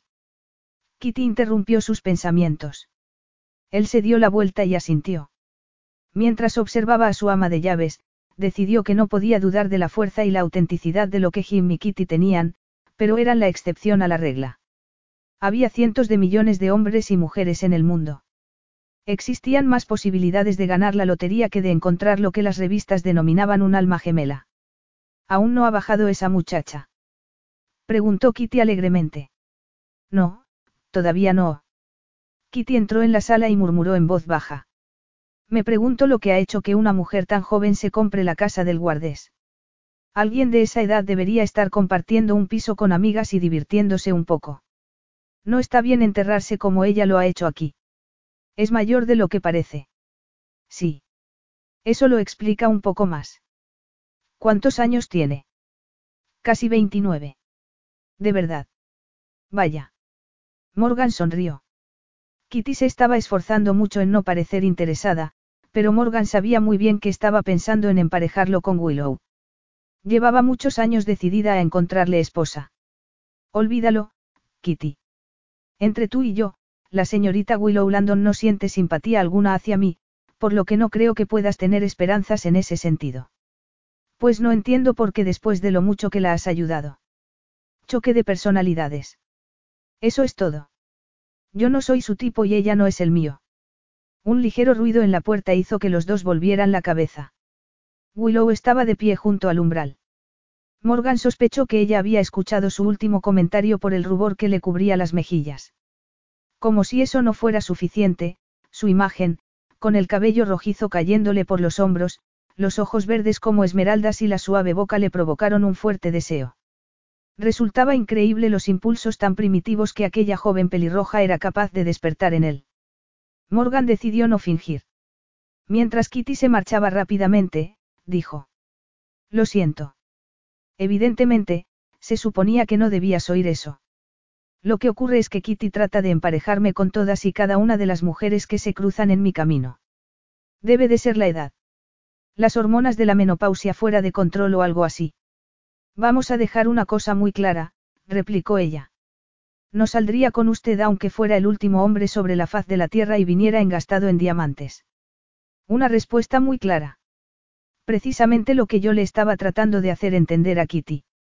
Estaba tratando de ahorrarle situaciones embarazosas porque Kitty puede resultar un poco, insistente cuando se le mete algo en la cabeza. Ella siguió escrutándolo durante un instante. Morgan se sintió como un insecto al que le han clavado un alfiler. Entonces, vio que ella echaba la cabeza hacia atrás y entraba en la sala. No hay problema, mientras todo haya quedado muy claro. Morgan conocía muy bien a las mujeres y sabía que aún no había salido de aguas peligrosas. ¿Te apetece un cóctel? Sugirió mientras Willow extendía las manos hacia el fuego de espaldas a él. Gracias. Un margarita, por favor, dijo ella, con voz gélida. Morgan se enorgullecía de sus margaritas. Mientras se la preparaba con gran habilidad, Willow comentó. No me irás a decir que eras camarero en tu juventud, ¿verdad? Su juventud. No se podía decir que fuera un anciano. Con una sonrisa, le entregó a Willow el cóctel. Cuando los dedos de ella tocaron los suyos, él sintió que una corriente eléctrica le subía por el brazo. Mientras estudiaba en la universidad, trabajé en un bar de cócteles para tener un poco de dinero, admitió. Me gustaba ese trabajo. Me divertía mucho. En uno de esos en los que se hacen malabarismos con las botellas mientras se preparan las copas. Exactamente. Durante los fines de semana montábamos un buen espectáculo. Me imagino que sería un trabajo de ensueño para un estudiante. Así era. Además, las propinas eran estupendas. Muchos de los clientes eran ricos buscando un poco de diversión con sus copas. Y ricas también, no. Es desaprobación lo que te noto en la voz. Por supuesto que no. ¿Por qué iba a serlo? Morgan la observó con interés mientras ella se sonrojaba. Para darle un respiro, Morgan comenzó a prepararse otro negroni y dijo. El otro camarero del bar y yo recibíamos proposiciones de vez en cuando, principalmente de mujeres que buscaban una aventura de vacaciones sin ataduras. Morgan se dio la vuelta y vio el gesto en el rostro de Willow antes de que ella pudiera ocultarlo. Te he escandalizado, dijo, con una sonrisa en los labios. Es tu vida, replicó ella, tras darle un sorbo a su margarita. Morgan decidió decirle que, por aquel entonces, tenía novia formal y que le había dejado los ligues al chico que trabajaba con él. El hecho de que ella pensara que él era un gigoló le resultaba demasiado entretenido. Y, hasta la fecha, ha sido muy rica en experiencias. En aquella ocasión, ella estuvo a punto de atragantarse con el cóctel. Morgan sabía que no estaba bien, pero sentía placer escandalizándola probablemente porque se había sentido algo desequilibrado desde la primera vez que la vio. Resultaba ridículo, pero Willow lo afectaba muy profundamente, en un lugar muy íntimo que nadie había logrado nunca alcanzar. Resultaba irritante e inconveniente, pero pasaría. Entonces, llevas diez años aquí. Aún no te has aburrido. No tienes planes de marcharte. No, desilusionada. ¿Y por qué me iba a preocupar a mí dónde vivas o no vivas? replicó ella mientras tomaba asiento. Estaba tan hermosa, Morgan tuvo que sentarse también para reprimir los deseos de tocarla. Lo hizo en la silla que quedaba más alejada de la de ella. Empezamos muy mal, dijo, tras un pequeño silencio. Y no hemos conseguido mejorar desde entonces, ¿verdad? ¿Crees que podríamos firmar una tregua? Te prometo que no haré todo lo posible por enojarte y que tú tratarás de relajarte un poco. Al menos, esto nos hará la vida más fácil la próxima vez que te rescate de un edificio en llamas o algo así. Durante un momento, Willow no reaccionó. Entonces, una tímida sonrisa le caldeó el rostro. ¿Acaso crees que va a haber próxima vez? Te prometo que, a pesar de mi récord de los últimos días, no soy pirómana. Jamás pensé que lo fueras. Tal vez algo desafortunada. Te lo agradezco. Con toda sinceridad, podrías haber utilizado la palabra, estúpida. Eso es lo que debe parecer. ¿Por qué? Todos cometemos errores. La vida es una serie de experiencias de aprendizaje. Cuando dejamos de aprender, es cuando comienzan los problemas. Willow asintió, pero, mientras Morgan la observaba, se reflejó una extraña mirada en sus profundos ojos verdes que lo turbó. ¿Acaso no me crees? Sí, es que, supongo que otros no son tan generosos. Algunas personas esperan que otras sean perfectas constantemente. Algunas personas. Aquel comentario debía referirse a un hombre que le había hecho mucho daño. Supongo que en cada sociedad hay individuos que son tan egoístas o tan perturbados como para esperar la perfección. Personalmente, a mí me parece que vivir con una persona, perfecta, es el infierno en la tierra, dado que yo tengo suficientes imperfecciones como para llenar un libro. Sin embargo, esa clase de persona no suele ver las imperfecciones que él o ella tiene. ¿Acaso hablas por experiencia propia? Y no tienes que responder si no quieres. Así es, dijo ella, con voz tranquila. Entonces, miró el reloj que había sobre la chimenea. Es un reloj muy bonito. Muy raro. Morgan aceptó el cambio de conversación aunque se moría de ganas por saber más. Se trata de un reloj francés que compré en una subasta en Francia hace algunos años. El reloj está montado en una espuela y una herradura. Me gustan las cosas poco frecuentes. Las que no siguen un patrón. Las únicas. Ya lo veo, replicó ella. Entonces se fijó en las figuras de bronce que había a cada lado del reloj. Son esos faunos también franceses. Son muy bonitos. Italianos, del siglo XVIII. Siguieron hablando de los variados objetos de decoración que había en el salón hasta que Kitty asomó la cabeza para decirles que la cena estaba servida. Sin embargo, Morgan no podía dejar de pensar en quién sería el hombre que tanto daño le había hecho a Willow. Si era un hombre. Tenía que serlo. Estaba seguro de ello, aunque, por supuesto, no era asunto suyo. Agarró a Willow por el brazo y la acompañó al comedor. Kitty había encendido velas y había atenuado la intensidad de las lámparas. Evidentemente, seguía empeñada en unir a la pareja. Notó que el cabello de Willow olía a melocotón. No se trataba de un aroma muy sugerente y no entendía por qué le resultaba tan erótico. Mientras le sujetaba la silla para que ella se sentara, notó el brillo que emanaba de la rojiza melena y tuvo que resistir un fuerte impulso para no darle un beso. Tienes que controlarte, se dijo. No sirvió de nada. Se estaba comportando como un adolescente en su primera cita con un miembro del sexo opuesto y no como un hombre de 35 años que había compartido su vida y su cama con muchas mujeres a lo largo de ese tiempo. Su experiencia en este sentido le decía que Willow Landon no era la clase de mujer que se implicaría en una relación sin darle mucha importancia. No obstante, no le parecía la clase de mujer que tuviera en mente el matrimonio. Por lo que había conseguido averiguar, el sexo masculino no ocupaba un lugar muy alto en su escala de valores. Sin embargo, tampoco le parecía que ella pudiera disfrutar de una aventura sin darle importancia alguna y dejarla atrás sin ningún problema. Esto es precioso, comentó ella, mirando a su alrededor con apreciación. Siempre comes con tanto estilo. Siempre, dijo él, contemplando la porcelana, la plata, el lino y el cristal como si los fuera a disfrutar por primera vez. Kitty se toma muy en serio sus deberes, añadió. Tomó la botella de vino tinto y sirvió dos copas, una de las cuales le entregó a Willow. Por los desollinadores y el buen trabajo que hacen. Ella sonrió. Aquella fue la primera reacción natural que había conseguido de ella y ese hecho le hizo tragar saliva. El corazón le empezó a latir con fuerza en el pecho, por lo que bebió un buen trago de vino para tranquilizarse. Kitty comenzó a servir el primer plato, salmón al estilo cajún con miel. Era una de sus especialidades. Morgan observó cómo Willow daba el primer bocado, que empezó rápidamente a saborear con apreciación. Comía delicadamente. Sin saber por qué, se encontró de repente pensando en lo que se sentiría al tener aquella boca abierta bajo la suya, enterrar las manos en la sedosa melena y explorar con la lengua los oscuros recovecos de la boca. Mordisquear y lamer aquellos labios.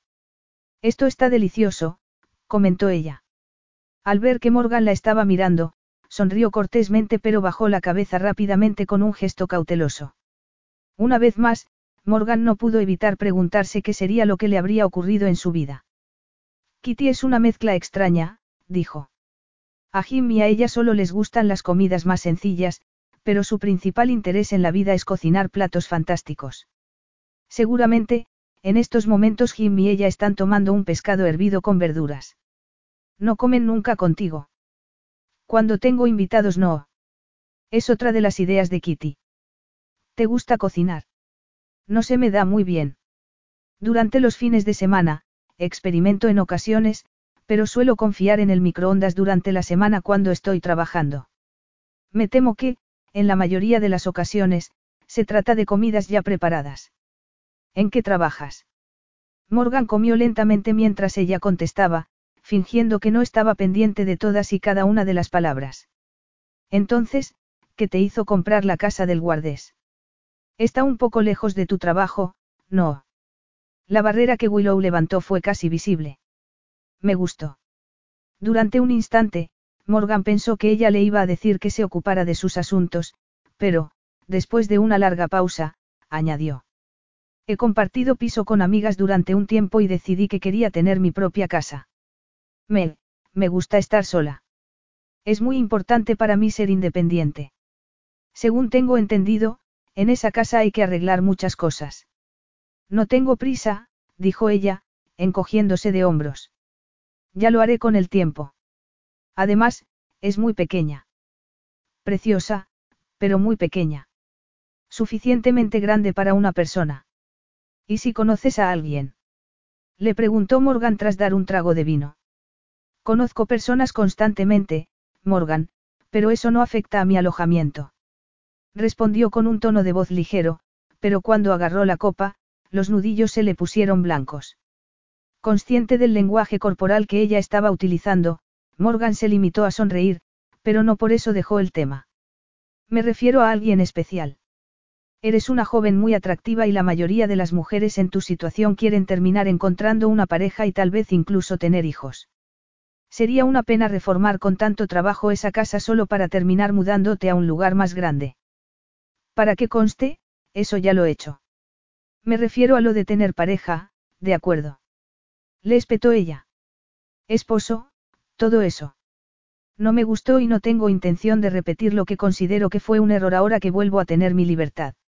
Ahora, tengo que ir al baño, añadió poniéndose de pie. No tardaré. Morgan se levantó con ella, pero no supo qué decir. Se sentía como si alguien acabara de darle un puñetazo en la boca del estómago. La ironía de todo ello era que, seguramente, se lo había merecido. Capítulo 5. Willow se dirigió al cuarto de baño recriminándose su comportamiento. Se había comportado como una estúpida al contarle a Morgan lo que le había contado. Y además eso de la libertad. Cerró la puerta y se apoyó sobre el lavabo para mirarse al espejo. Vio que tenía las mejillas enrojecidas con un intenso rubor. Seguramente, Morgan se iba a pensar que lo que ella estaba buscando era una relación sin ataduras o algo similar. Eso sería lo que pensaría cualquier hombre. Simplemente, tendría que haberle dicho que no tenía intención de concentrarse en nada que no fuera su profesión durante mucho, mucho tiempo. Con eso habría bastante. En vez de eso, le había dado una serie de detalles que los habían avergonzado a ambos. Sabía que Morgan se había sentido avergonzado. Se lo había notado en la cara. Además, él no había sabido qué decir. Cerró los ojos con fuerza y se volvió a recriminar su actitud. Él debía de pensar que, decididamente, era una loca. No solo había provocado incendios en dos ocasiones, sino que le acababa de hablar sobre su desastroso matrimonio. ¿Qué le ocurría? No obstante, él había preguntado. Abrió los ojos y se dijo que no tenía excusa. Morgan simplemente había estado conversando amigablemente con ella. No le había pedido detalles de su vida amorosa. El problema era que no había estado pensando con claridad. Cuando él mencionó los niños, le tocó un punto débil. Willow siempre había pensado que, algún día, sería madre. Jamás se había imaginado que sería de otro modo. Tal vez por eso había tardado tanto en dejar a Pierce, por su deseo de tener hijos y formar una familia. Cuando se decidió a pedir el divorcio por fin, se había dado cuenta ya de que prefería estar sola toda su vida a tener un hijo con Pierce. Por supuesto, hoy en día no tenía que estar casada para tener un hijo, el mundo estaba lleno de madres solteras que se quedaban embarazadas sin tener un hombre a su lado o sin tener intención de permanecer junto al padre el resto de su vida. Sin embargo, Willow no era una de esas mujeres. Se conocía lo suficiente para saber que era una mujer de todo o nada. Si no podía tenerlo todo, es decir, una relación permanente, hijos, una casa y todo lo demás, prefería no tener nada. Además, no se podía decir que su vida estuviera vacía. Tenía muchas buenas amigas, un trabajo que le gustaba y un hogar. El hecho de que Beth estuviera embarazada la había desestabilizado un poco. Nada más. Disfrutaría siendo tía y podría dar rienda suelta a su instinto maternal con el sobrino que no tardaría en llegar. Salió del cuarto de baño unos minutos más tarde, cuando consiguió recuperar el control sobre sí misma. Se sentía ridícula por haberse dejado llevar por el pánico, dado que estaba segura de que Morgan no había tomado sus palabras como una invitación a su cama. El problema era que no tenía mucha práctica en las conversaciones con el sexo opuesto. A pesar de que había tenido oportunidades más que suficientes, desde Pierce no había salido con nadie. Al entrar en el comedor, vio que Morgan seguía sentado en el mismo sitio. Estaba mirando atentamente su copa de vino. Durante un segundo, estudió su rostro, admirando la fuerte mandíbula, la boca perfecta y la recta nariz. Su atractivo iba más allá del aspecto físico. A pesar de ser un hombre muy masculino, no tenía nada de agresivo. Si así hubiera sido, le habría resultado más fácil no pensar en él. Morgan levantó la mirada al percatarse de la presencia de Willow. Su mirada resultó inescrutable. Es que te he ofendido, Willow. Te ruego que seas sincera. ¿Cómo dices? Preguntó ella, completamente asombrada. Se acercó a la mesa y volvió a sentarse. No, por supuesto que no. De verdad. Entonces, te he disgustado. Ni me has ofendido ni me has disgustado, Morgan, te lo prometo. Es solo que, no suelo hablar de lo que siento. Aún te duele hablar de ello. Willow tomó un largo trago de vino para tratar de hacer tiempo para responder. Su propia respuesta la sorprendió. No sigo enamorada de él, si es a eso a lo que te refieres. Para ser sincero, no sé a lo que me refiero. No me había imaginado, supongo que como pareces tan joven, no había pensado que podías haber estado casada. Conocí a Pierce hace seis años y nos casamos ocho meses después. Yo, fui muy desgraciada, confesó mientras observaba el vino en la copa. Él no fue el hombre con el que yo creí que me casaba. Supe que había cometido un error terrible en los primeros meses, pero, pero pensé que, si me esforzaba, podría hacer que funcionara. Me equivoqué. Ocurrió algo, y me marché. Ya estamos divorciados legalmente. Fin de la historia, añadió. Levantó los ojos y sonrió frágilmente. Una más de las historias de este tipo que ocurren por todo el país. Tal vez, pero esta es la tuya. Lo era. En aquel momento, Kitty entró con el plato principal de la cena. Willow no había agradecido tanto una interrupción en toda su vida. Algo huele maravillosamente, dijo. Carne al vino tinto, anunció Kitty alegremente. Tú no estás haciendo dieta ni nada de eso, ¿verdad? No, respondió Willow. Había perdido tanto peso durante la ruptura con Pierce, que llevaba meses tratando de recuperarlo, y no perderlo. Se había quedado en los huesos. Jamás había sido muy voluptuosa, pero le gustaba tener curvas. Estupendo. No soporto a las mujeres que solo comen lechuga. Además, de postre hay pastel de queso con tofe.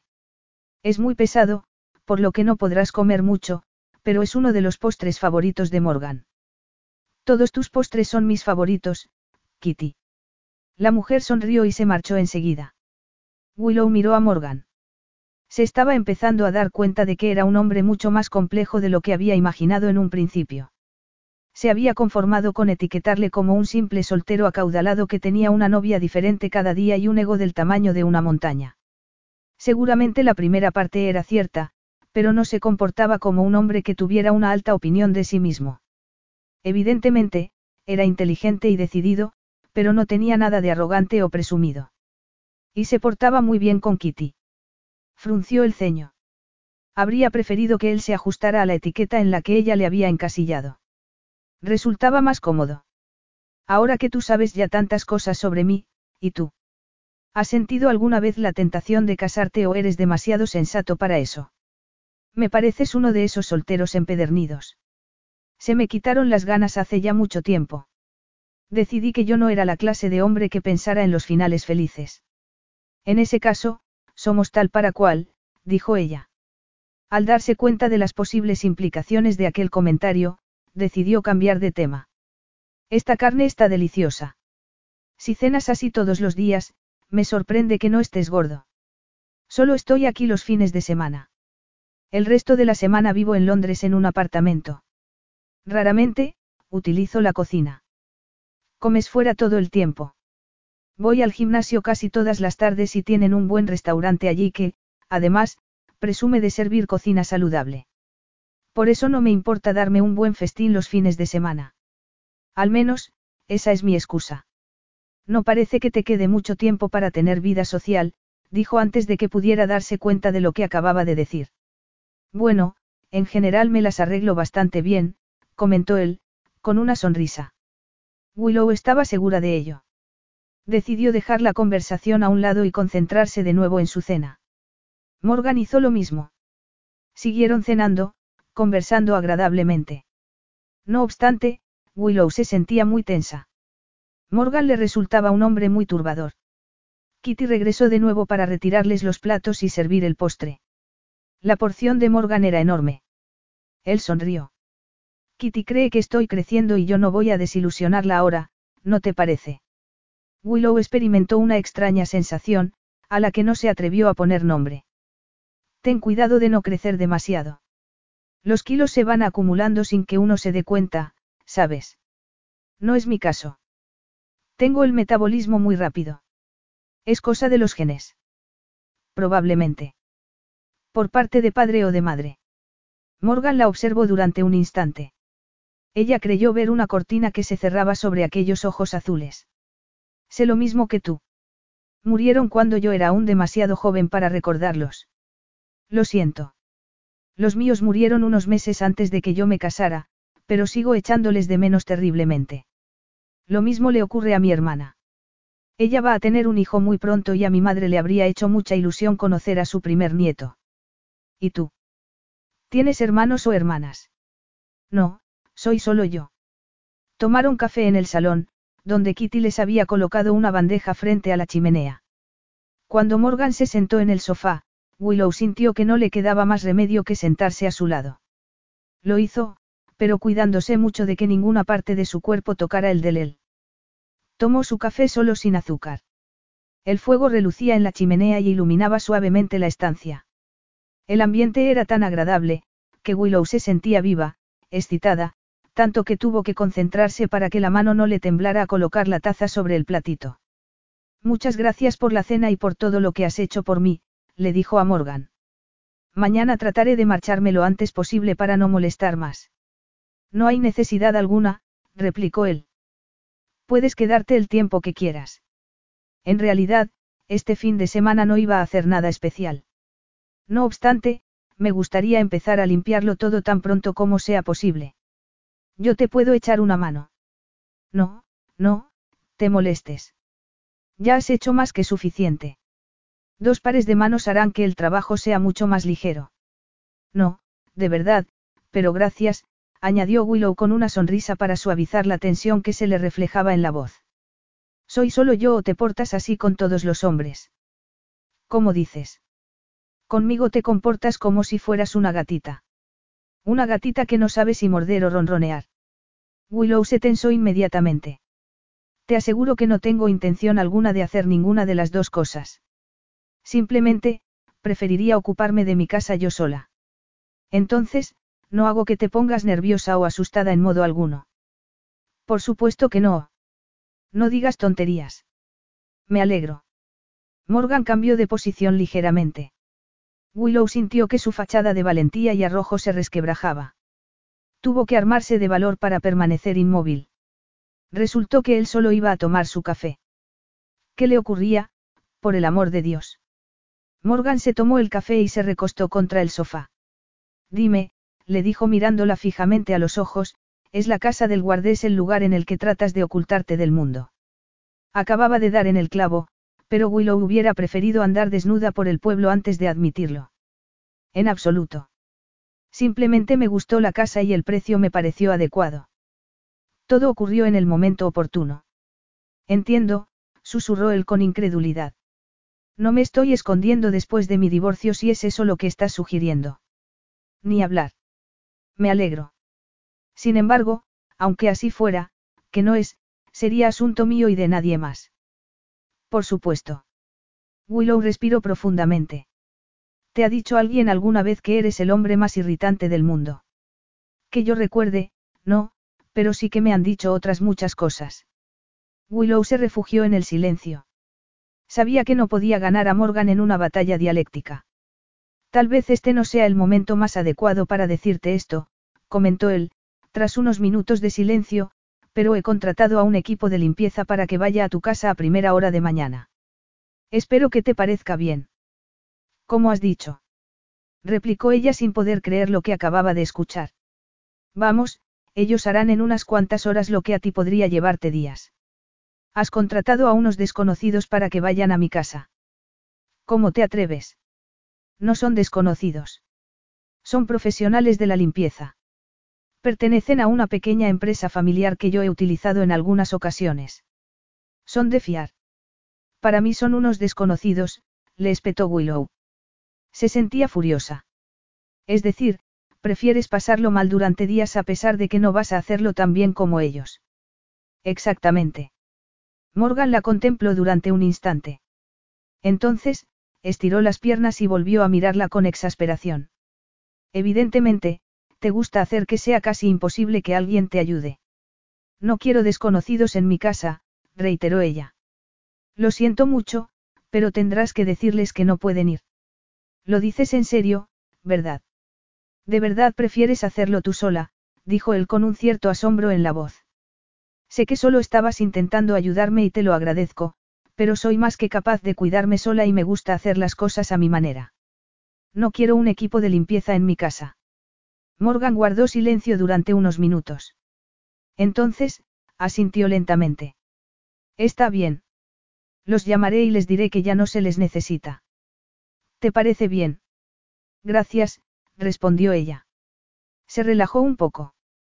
Craso error. Por la mañana, yo iré a echarte una mano. Así me podrás decir qué es exactamente lo que quieres hacer. ¿Te parece bien? Willow lo miró fijamente. Después de rechazar su propuesta sobre el equipo de limpieza, no le parecía que pudiera rechazar de nuevo su ayuda. Además, Morgan parecía ya dar por hecho que iba a ayudarla. No quiero volver a rechazar tu ayuda, respondió, frunciendo el ceño. Y no lo estás haciendo, dijo él con una sonrisa. Prueba uno de los bombones de chocolate negro con la cereza encima. Están deliciosos. Capítulo 6. Está bien. Había mentido sobre lo del equipo de limpieza, pero había sido tan solo una mentira piadosa, perfectamente aceptable dadas las circunstancias. Después de un par de horas de dar vueltas en la cama, Morgan perdió toda esperanza de dormir y decidió ir a darse una ducha. Mientras estaba bajo el chorro de agua fría, con la cabeza levantada para recibir el agua de pleno, descubrió que no podía dejar de pensar en la muchacha de cabello rojo y hermosos ojos verdes que dormía bajo su techo. Ella jamás habría aceptado que él la ayudara a limpiar su casa al día siguiente sin una pequeña mentirijilla. Después de todo, le estaba haciendo un favor. Se había llevado a su casa un maletín lleno de documentos que necesitaban su atención. No se trataba de que no tuviera nada mejor que hacer. Cerró el agua, se mesó el cabello y salió de la ducha. El cuarto de baño, al igual que su dormitorio, estaba decorado en blanco y negro, lo que le daba a la suite un aspecto lujoso y moderno a la vez. Después de secarse con una toalla, se dirigió al dormitorio completamente desnudo, se lanzó sobre las sábanas negras y encendió la enorme televisión que tenía en la pared. Recorrió varios canales hasta que terminó por arrojar el mando al suelo con un gruñido de irritación. Sin poder evitarlo, pensó en los últimos instantes que había pasado con Willow antes de que la dejara en la puerta de su dormitorio. Había querido besarla tan desesperadamente que no entendía por qué no lo había hecho. Podría haber sido un beso suave, ligero, nada especial. Un intercambio de amistad que simplemente enfatizaría el hecho de que quería comportarse hacia ella como un vecino. No hubiese querido que ella se pensara que estaba tratando de seducirla. Efectivamente, Willow se comportaba casi todo el tiempo como si estuviera resentida con los hombres. No le habría gustado incomodarla aún más. La verdad era que no había confiado en sí mismo a la hora de besarla. Le daba la sensación de que, cuando sintiera los labios de Willow contra los suyos, sus problemas podrían incrementarse aún más. Lanzó un suave gruñido y se puso de pie. Se puso su albornoz negro. Si no podía dormir, lo mejor era que se preparara café y se fuera a trabajar a su despacho. Se había llevado a casa los detalles de una fusión que estaba considerando y quería tener todos los puntos bien claros antes de la reunión que tenían el lunes por la mañana. Sus principales intereses empresariales tenían que ver con la compraventa de empresas, siempre para sacar beneficio. Sin embargo, ese proyecto era algo diferente. Un amigo de la universidad se había dirigido a él para pedirle ayuda. Su amigo poseía un negocio de fabricación de cristal, que pertenecía a su familia desde hacía generaciones. Desgraciadamente, el negocio estaba pasando por serios problemas económicos. La propuesta era que, por una parte de los beneficios, Morgan debía proporcionar los fondos suficientes para reflotarla. Sin embargo, él no estaba dispuesto a participar en el negocio solo porque se tratara de un amigo. Necesitaba revisar cuidadosamente los papeles para saber si realmente le convenía.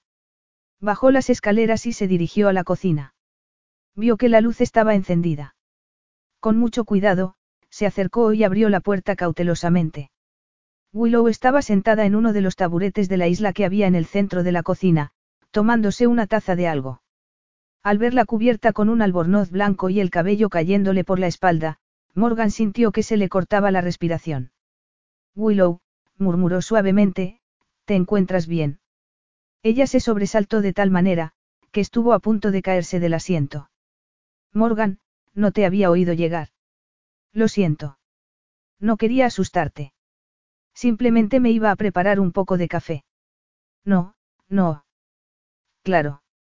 No me has asustado, mintió. Es que, no podía dormir. Extrañaba la cama. Por eso he bajado a prepararme un poco de leche caliente. Leche caliente. Morgan podía darle algo mucho más satisfactorio que la leche caliente para ayudarla a dormir. No había nada como una larga sesión de sexo para relajar la tensión de los músculos. Yo tampoco podía dormir, pero en mi caso no se trata de la cama, comentó él. Mi solución era preparar un poco de café y ponerme a trabajar. Willow se sonrojó como si le hubiera leído sus ilícitos pensamientos y bajó los ojos hacia la taza que tenía en la mano. Morgan la observó y se preguntó cómo sería sentir aquella mano recorriéndole la espalda en el momento en el que él la empujara al clímax. Hacer que gimiera y vibrara debajo de él. Conseguir que gritara de placer mientras la saboreaba y le daba gozo hasta el punto de que ella comenzara a gemir su nombre con completo abandono. Sabía que se complementarían muy bien. De eso estaba seguro. Su erección despertó. Consciente de que el albornoz no podría ocultársela, se mantuvo de espaldas a Willow mientras preparaba la cafetera y charlaba con ella de cosas sin importancia. Si alguien le hubiera dicho hacía pocas semanas que desearía a una mujer de tal manera que podría llegar a hacer el ridículo por ella, una mujer que, por cierto, no sentía atracción alguna por él, le habría dicho que estaba loco. Cuando volvió a controlar su cuerpo, sacó una lata y la abrió. En su interior, había uno de los deliciosos pasteles de frutas que preparaba Kitty. ¿Te apetece un poco? Le preguntó a Willow tras darse la vuelta. Te aseguro que es el mejor pastel de frutas que hayas probado nunca. Me has convencido. Morgan cortó una generosa porción para cada uno y se sentó junto a ella. Después del primer bocado, ella dijo. Es fabuloso. Creía que mi madre era la que mejor preparaba el pastel de frutas, pero Kitty la supera con creces. ¿Qué les ocurrió a tus padres? Fue un accidente. Willow asintió. Con voz pausada y suave, le contó lo ocurrido. No obstante, el dolor por aquella pérdida se le reflejaba en los ojos. A Morgan no le gustó el hecho de que aquella expresión pudiera afectarlo tanto. Se recordó que las circunstancias que los habían unido aquel fin de semana seguramente no volverían a producirse. Siempre y cuando él controlara su lascivia, no volvería a haber peligro aparte de unas cuantas noches de insomnio. Pero ahora tu hermana está esperando un bebé, ¿verdad? Dijo, tratando de llevar la conversación hacia temas más alegres. ¿Cómo te sientes al pensar que te vas a convertir en tía? ¿Tienes ganas? Claro que sí, respondió ella con una sonrisa, pero, al mismo tiempo, no me parece real. Es decir, Beth es mi hermana, la misma persona con la que discutí, me peleé y compartí secretos durante nuestra infancia. Se le está hinchando la tripa y tiene obsesión por las magdalenas de chocolate y cerezas, pero me resulta difícil creer que haya una personita en el interior de su cuerpo. Seguro que te parece una estupidez. En absoluto. Yo soy un hombre, no te olvides. Todo el proceso me resulta desconcertante, aparte del principio, por supuesto. Lo de los pájaros y las abejitas lo comprendí hace algunos años. Willow se echó a reír. Mientras Morgan la observaba, sintió unos deseos desesperados de besarla. Durante unos segundos, se miraron a los ojos. Cuando ella bajó los suyos al plato y se tomó un trozo de pastel con un inequívoco nerviosismo, Morgan comprendió que había estado en lo cierto. Igual que le ocurría con ella, a Willow no le resultaba en absoluto indiferente. Ese hecho presentaba un abanico de nuevos problemas. Cuando Willow regresó a su dormitorio, todo lo que la leche caliente había conseguido desapareció en cuestión de segundos. Morgan la había acompañado a la puerta, le había deseado cortésmente buenas noches y había desaparecido en dirección a su dormitorio sin mirar atrás. Ella, por su parte, tuvo que apoyarse contra la puerta porque las piernas le temblaban tanto que podía caerse al suelo. Morgan Brigg no la atraía.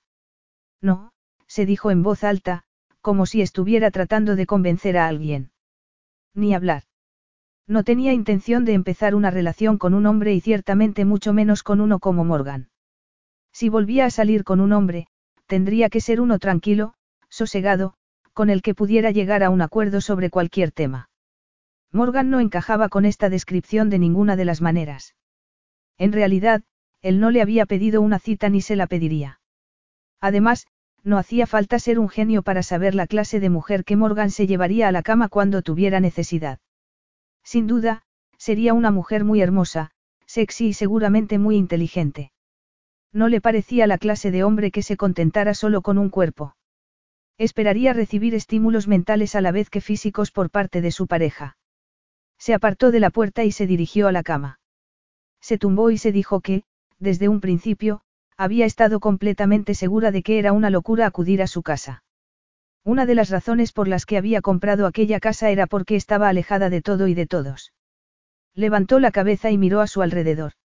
Agradecía mucho la ayuda que Morgan le había prestado y no quería herir sus sentimientos de ninguna manera, pero resultaba esencial que su vida volviera a ser suya y que hasta las decisiones más pequeñas dependieran de ella.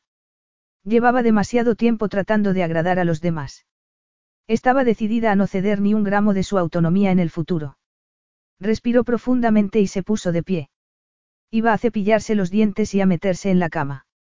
Si Morgan insistía en ayudarla a limpiar su casa al día siguiente, le daría las gracias sinceramente cuando hubieran terminado y eso sería el fin de, trató de encontrar una palabra que describiera lo que estaba sintiendo, pero no pudo encontrarla. Lo que sea, musitó de mal humor mientras se dirigía al cuarto de baño. Willow se despertó. Los rayos del sol entraban a raudales por la ventana. Aún medio dormida, se recriminó por no haber echado las cortinas la noche anterior, pero, cuando miró el reloj, se sentó en la cama como movida por un resorte. Eran las diez. ¿Cómo podía ser tan tarde? Se apartó el cabello del rostro y volvió a mirar el reloj. Pues sí. Eran las diez. Se levantó de un salto de la cama y se dirigió corriendo al cuarto de baño para lavarse. En menos de cinco minutos estaba lista para bajar, vestida y con el cabello recogido con una coleta alta. La noche anterior, Morgan mencionó que solía desayunar a las ocho los fines de semana. ¿En qué estaba pensando? Además, resultaba evidente que Kitty esperaba que desayunara con él. Una vez más, había vuelto a equivocarse. La casa estaba tranquila cuando Willow abrió la puerta de su dormitorio y bajó rápidamente la escalera. Cuando estaba a punto de llegar a la planta de abajo, vio que Morgan estaba en una de las butacas del enorme vestíbulo. Acababa de dejar la revista que, evidentemente, había estado leyendo hasta la llegada de Willow. Lo siento mucho. Jamás duermo hasta tan tarde. Espero que Kitty no se haya enojado conmigo tranquila. En esta casa, los fines de semana se acoplan a los que viven en ella y no al revés. Evidentemente, terminaste por encontrar cómoda la cama. En realidad, Willow no había podido conciliar el sueño hasta el alba, aunque no por la cama, sino por el hombre que estaba frente a ella. Sí, gracias. Jim se ha llevado a Kitty a hacer la compra después de que yo lograra persuadirla de que éramos perfectamente capaces de prepararnos el desayuno. Si no te importa, sugiero que desayunemos en la cocina. Resulta más fácil y Kitty no está aquí para oponerse. Claro que no me importa, pero deberías haber desayunado antes. ¿Y por qué iba a hacerlo? Preguntó él mientras los dos se dirigían a la cocina. Bueno, comentó él mientras abría el frigorífico. Hay zumo de naranja, pomelo, manzana y mango, uvas negras y arándanos. ¿Qué prefieres? Vaya. ¿Y no tienes de piña? Bromeó ella. Morgan la miró. Parecía envuelto por la dorada luz del sol, que entraba a raudales por la ventana. Los pantalones negros y la camisa blanca le daban un aspecto elegante, pero la calidez que emanaba de los ojos azules y la sonrisa que le fruncía los labios hicieron que a Willow se le detuviera el corazón. Touche. Tomaré el de uvas negras, por favor, dijo, cuando pudo encontrar la voz para hablar. Se sentó a la mesa, que estaba preparada para dos, aunque estaba segura de que no lo había hecho Kitty. Había una cesta de lo que parecían panecillos caseros y una bandeja de mantequilla en el centro. De repente, Willow se sintió hambrienta. ¿Puedo? Le preguntó a Morgan cuando éste le llevó el zumo. Se refería a los panecillos. Por supuesto. Los ha preparado Kitty esta mañana. En esta casa no se compra el pan. Te trata como a un niño mimado, dijo mientras tomaba un bocado de pan. Completamente mimado. Tienes razón, replicó él. Había comenzado a preparar bacon y huevos. El aroma era delicioso. Y que continúe mucho tiempo. Desayunaron sentados el uno junto al otro en la cocina. Satisfecha, ella se estiró como una gata. No me había comido tres huevos de una sentada nunca, comentó mirando a Morgan. No es bueno, sabes. ¿El qué? Comer. No, comer demasiados huevos. Supongo que eso significa que has estado escuchando a los expertos, comentó él. Deja que pasen unos años y te dirán que te tienes que tomar una docena al día o algo así. Sus consejos cambian cada día. Todos los días alguien dice algo diferente. Entonces, ¿cómo se sabe lo que está bien? Morgan la miró a los ojos. De repente, ya no estaban hablando sobre los consejos sobre la salud. Tienes que seguir los impulsos de tu corazón, dijo, suavemente, sin dejar de mirarla. Siempre con el corazón. ¿Y si el corazón te defrauda y te lleva por el mal camino? Le preguntó ella, tras una pausa. ¿Qué es lo que pasa entonces? En la vida no hay garantías, reconoció Morgan, pero, ¿cuál es la alternativa? Vivir con miedo y no experimentar jamás la libertad de vivir la vida. En realidad, los huevos no son muy importantes para mí, dijo ella, volviendo al tema original. De hecho, podría vivir sin ellos. Una pena. ¿Y qué pasa si te despiertas un día dentro de muchos años cuando ya es demasiado tarde y eres ya una anciana muy apegada a tus costumbres y lamentas todos los desayunos que no tuviste nunca? ¿Qué pasará entonces? Al menos, tendré controlados los niveles de colesterol. Y el control es importante para ti. Sí, probablemente tanto como lo es para ti, replicó Willow. Morgan acababa de poner el dedo en la llaga, pero, en aquella ocasión, no iba a dejar que se marchara de vacío. Recordaba perfectamente su conversación del día anterior. Morgan sonrió. Vaya, dijo. Supongo que yo mismo me he puesto la trampa. Willow se levantó. Te ayudaré a recoger para que esté todo ordenado cuando Kitty regrese de la compra. No hace falta. No tardaremos ni un minuto en cargar el lavavajillas. ¿Por qué no vas a recoger tus cosas y te reúnes conmigo en el vestíbulo para que podamos ir a tu casa a empezar con la limpieza? Willow dudó. Sabía que no quería que Morgan fuera a su casa. Resultaba incómodo y peligroso, pero también estaba segura de que él ya había tomado la determinación de echarle una mano. La expresión de su rostro debió de hablar por sí misma porque él repitió muy suavemente. Vea por tu bolsa, Willow. Trabajaron muy duramente durante el resto del día hasta últimas horas de la tarde. A la una, Kitty llegó con el almuerzo, pero, aparte de eso, no se tomaron ningún descanso. Willow tuvo que admitir que Morgan hizo el trabajo de diez hombres y, a las siete de la tarde, la casa estaba más limpia de lo que nunca lo había estado. Kitty insistió en que ella iba a preparar la cena. Willow tuvo que admitir que no le importó que así fuera. Se duchó y se lavó el cabello sin poder dejar de pesar que Morgan estaba sentado en los escalones del jardín tomándose una taza de café. Se sentía agotada por haberse pasado todo el día trabajando y por no haber dormido mucho la noche anterior, por no mencionar también la tensión que sentía al estar con él. Salió del cuarto de baño envuelta en toallas de la cabeza a los pies y subió corriendo a su dormitorio aunque sabía que Morgan jamás se aprovecharía de ella. No era de esa clase de hombres. Se vistió rápidamente con unos pantalones de lino color crema y un jersey de cachemira verde que le había costado un ojo de la cara hacía unos meses. Tras secarse el cabello, se lo dejó suelto y se aplicó un ligero maquillaje. Por último, se puso unos aros en las orejas y unas gotas de perfume en las orejas y en las muñecas. Quería tener un aspecto fresco y atractivo, pero no quería que pareciera que se estaba esforzando demasiado. Respiró profundamente y se miró en el espejo. La ansiedad se le reflejaba en el rostro. Chascó la lengua con irritación.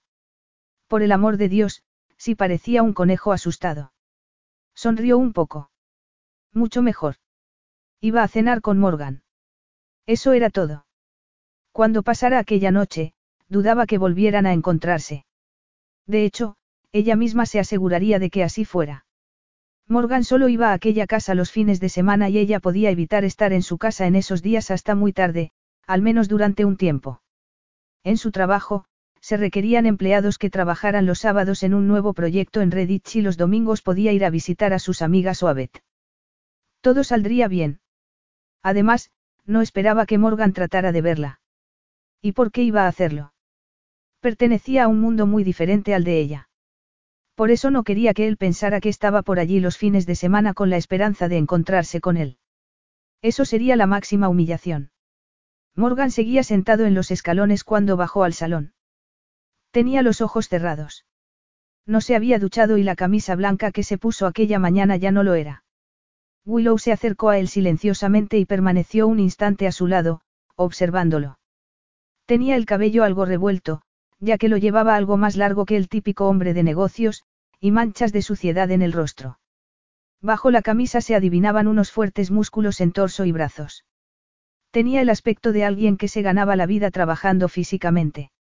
Duro, fuerte, corpulento. Pierce era alto, pero esbelto, de una belleza clásica. Asombrada por el hecho de estar comparando a los dos hombres, hizo un ruido que despertó a Morgan. ¿Qué ocurre? ¿Qué ha pasado? Nada. Nada en absoluto. Nada. Willow, me estabas mirando como si fuera la reencarnación del diablo. Por supuesto que no. Eso te lo has imaginado. Dímelo. No hay nada que decir. Yo, estaba pensando que tal vez a tus empleados les costaría reconocer a su impecable jefe esta noche. Eso es todo, dijo. No se le ocurrió nada mejor. No te creo. ¿Qué te he hecho yo para que me mires de ese modo? Perdóname, pero creo que tengo derecho a saberlo. Nada. En realidad no es nada. Tú no has hecho, has sido muy amable conmigo. Por eso quiero que me lo digas, insistió Morgan. ¿En qué estabas pensando? En mi exmarido, confesó ella, por fin. Morgan entornó los ojos. Por lo poco que me has hablado de él, yo diría que no se trata de un cumplido. Es que nos parecemos. ¿Es eso? No, no se trata de eso. Al menos, no me recuerdas físicamente a él. De hecho, es más bien lo contrario. Entonces, ¿qué te ha hecho pensar en él? Pierce era muy guapo, dijo. Encantador. Sin embargo, era todo falso. Una fachada. El verdadero Pierce. Sacudió la cabeza y se echó a temblar. Al verlo, Morgan se levantó y la tomó entre sus brazos. Todo ocurrió rápidamente, tanto que Willow se dejó envolver y cerró los ojos antes de apoyar la cabeza contra el torso de Morgan. Sintió que la boca de él le rozaba lo alto de la cabeza con el más ligero de los besos antes de murmurar. No pienses en él. Ese hombre ya no puede hacerte daño. Se ha terminado. Ya no puede controlarte, Willow. Lo sé, pero... No podía evitar, de vez en cuando, recordar la última noche en su apartamento junto al que entonces era su esposo. Tal vez debería haber seguido el consejo de vete ir a un psicólogo para hablar de lo ocurrió, pero se había sentido decidida a no considerarse una víctima. Pierce ya no podía hacerle daño. Todo había terminado. Se apartó de Morgan y le dijo. Tú no te pareces en nada a él. Era eso en lo que estaba pensando, te lo prometo. No te pareces en el aspecto ni en ninguna otra cosa. Bien. Morgan volvió a estrecharla suavemente entre sus brazos. El beso fue muy suave, la clase de beso con el que había fantaseado cuando era una colegiala. Las sensaciones que experimentó eran tan dulces, tan sensuales, que resultaban completamente adictivas. Sintió que una deliciosa calidez le recorría el cuerpo y la obligaba a separar los labios. Se vio arrastrada por un instinto tan fuerte, que resultaba abrumador. Se apretó contra el firme torso de Morgan. El corazón de él latía con fuerza y sentía su excitación. Resultaba embriagador saber que él la deseaba. En aquellos momentos, era lo único que importaba. Ella también lo deseaba. Morgan le enredó los dedos en el cabello y le echó la cabeza hacia atrás mientras la besaba con más urgencia. La atrajo hacia sí suavemente mientras profundizaba el beso de tal manera que Willow se sintió como si ya estuvieran haciendo el amor allí mismo, de pie. Ese pensamiento debería haberla escandalizado, pero no fue así. Willow. Algo en el modo en el que pronunció su nombre, hizo que ella comprendiera lo mucho que lo deseaba. Allí mismo. En el suelo de su salón. De repente, sintió como un jarro de agua fría al comprender lo mucho que estaba perdiendo el control. Se apartó de él al tiempo que trataba de tomar aire. No, susurró. No quiero hacer esto. Lo siento, pero no quiero, yo no soy así. Morgan se quedó completamente inmóvil. Durante un instante, algo se le prendió en los ojos azules. Entonces, quedó completamente velado. El control que ejercía sobre sí mismo resultaba casi insultante. Asintió y dejó que se le dibujara una suave sonrisa en los labios. No hay problema. Atribuyamos esto a uno de esos momentos de locura, de acuerdo. Te aseguro que estás a salvo conmigo. En mi diccionario, no significa no. Yo, no quería hacerte pensar que... No he pensado nada. Está bien. Lo que quiero decir es que... Basta ya. De acuerdo.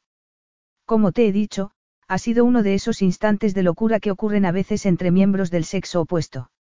Ahora, no sé tú, pero me podría comer un caballo. ¿Qué te parece si vamos a ver qué ha preparado Kitty esta noche para cenar? Willow lo miró a los ojos. No podía ni siquiera adivinar lo que estaba pensando. Resultaba más fácil tomar sus palabras tal y como él las había dicho. Además, no sabía cómo explicarle lo que ni siquiera podía explicarse a sí misma. Si alguien le hubiera dicho aquella mañana que iba a desear que Morgan la poseyera con cada poro de su piel, se habría echado a reír. En aquel momento de absoluta sinceridad consigo misma, supo que había sabido que iba a ocurrir aquello desde el principio, desde el momento en el que puso los ojos en él, pero no había querido reconocer la atracción que aquel hombre ejercía sobre ella. Sabiendo que no podía enfrentarse a la verdad, se armó de valor y dijo. No suelo dar señales equivocadas.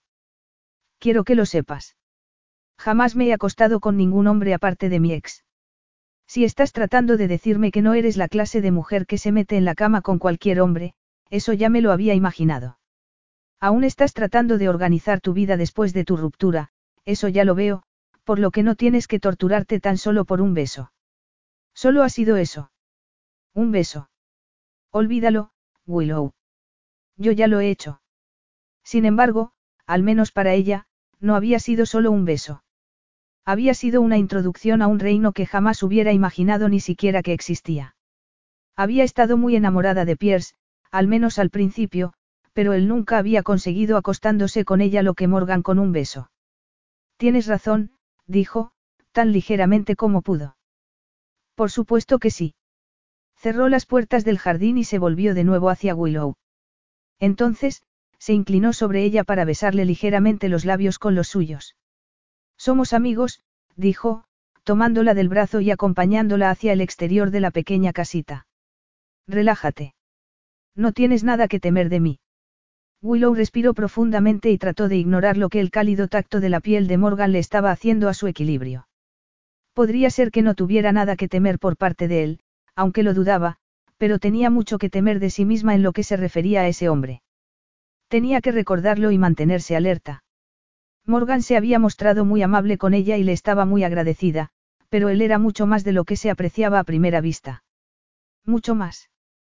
Capítulo 7. A la mañana siguiente, Willow se despertó en su cama y escuchó el suave eco de las campanas de la iglesia del pueblo llamando a la misa de domingo. La luz del sol iluminaba la habitación, pero el ambiente era tan frío cuando se levantó de la cama, que tuvo que bajar rápidamente a la cocina envuelta en una gruesa bata. Se preparó café y tras servirse una taza se dirigió hacia el salón. El sofá y el sillón seguían algo húmedos por la limpieza del día anterior, por lo que abrió las puertas del jardín y se sentó en los escalones tal y como él había hecho. Hacía más calor allí que en la casa. Morgan le había dado el número de teléfono de un fontanero la noche anterior para que pudiera pedirle presupuesto para la calefacción central antes de que llegara lo más crudo del invierno. Morgan. Se mordió el labio inferior con gesto pensativo. Él se había comportado como un perfecto caballero después del beso. Cenaron la maravillosa comida que Kitty les preparó y estuvieron charlando un rato mientras se tomaban un café antes de que él la acompañara a la puerta de su casa.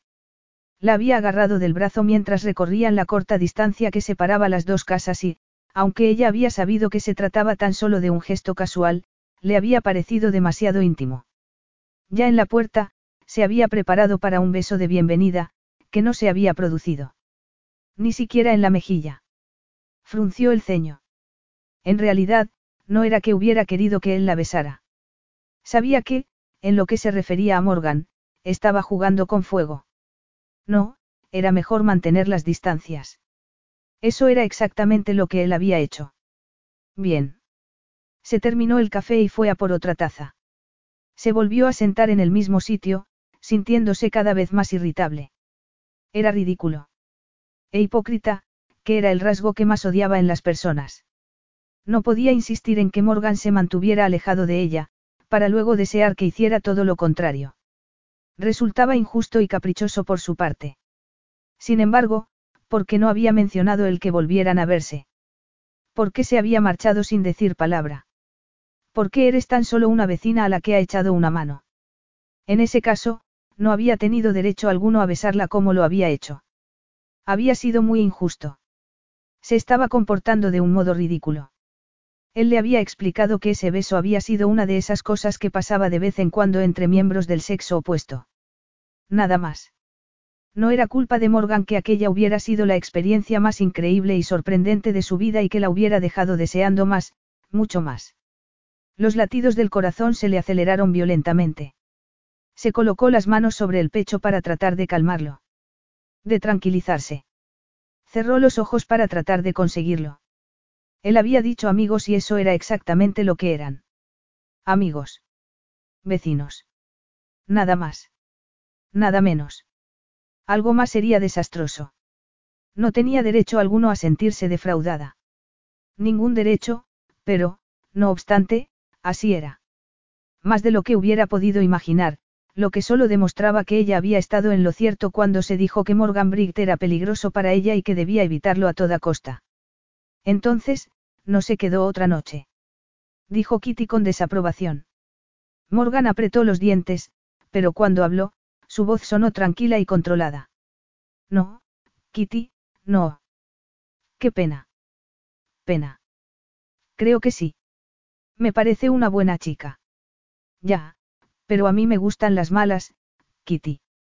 Deberías saberlo ya. ¿Y cuándo vas a volver a verla? Insistió el ama de llaves mientras le servía el desayuno. Morgan terminó el café antes de contestar. No tengo ni idea. Cuando ella necesite que yo la rescate de un fuego o algo similar. Eso es lo que parece. ¿De verdad que no has quedado con ella para volver a verla?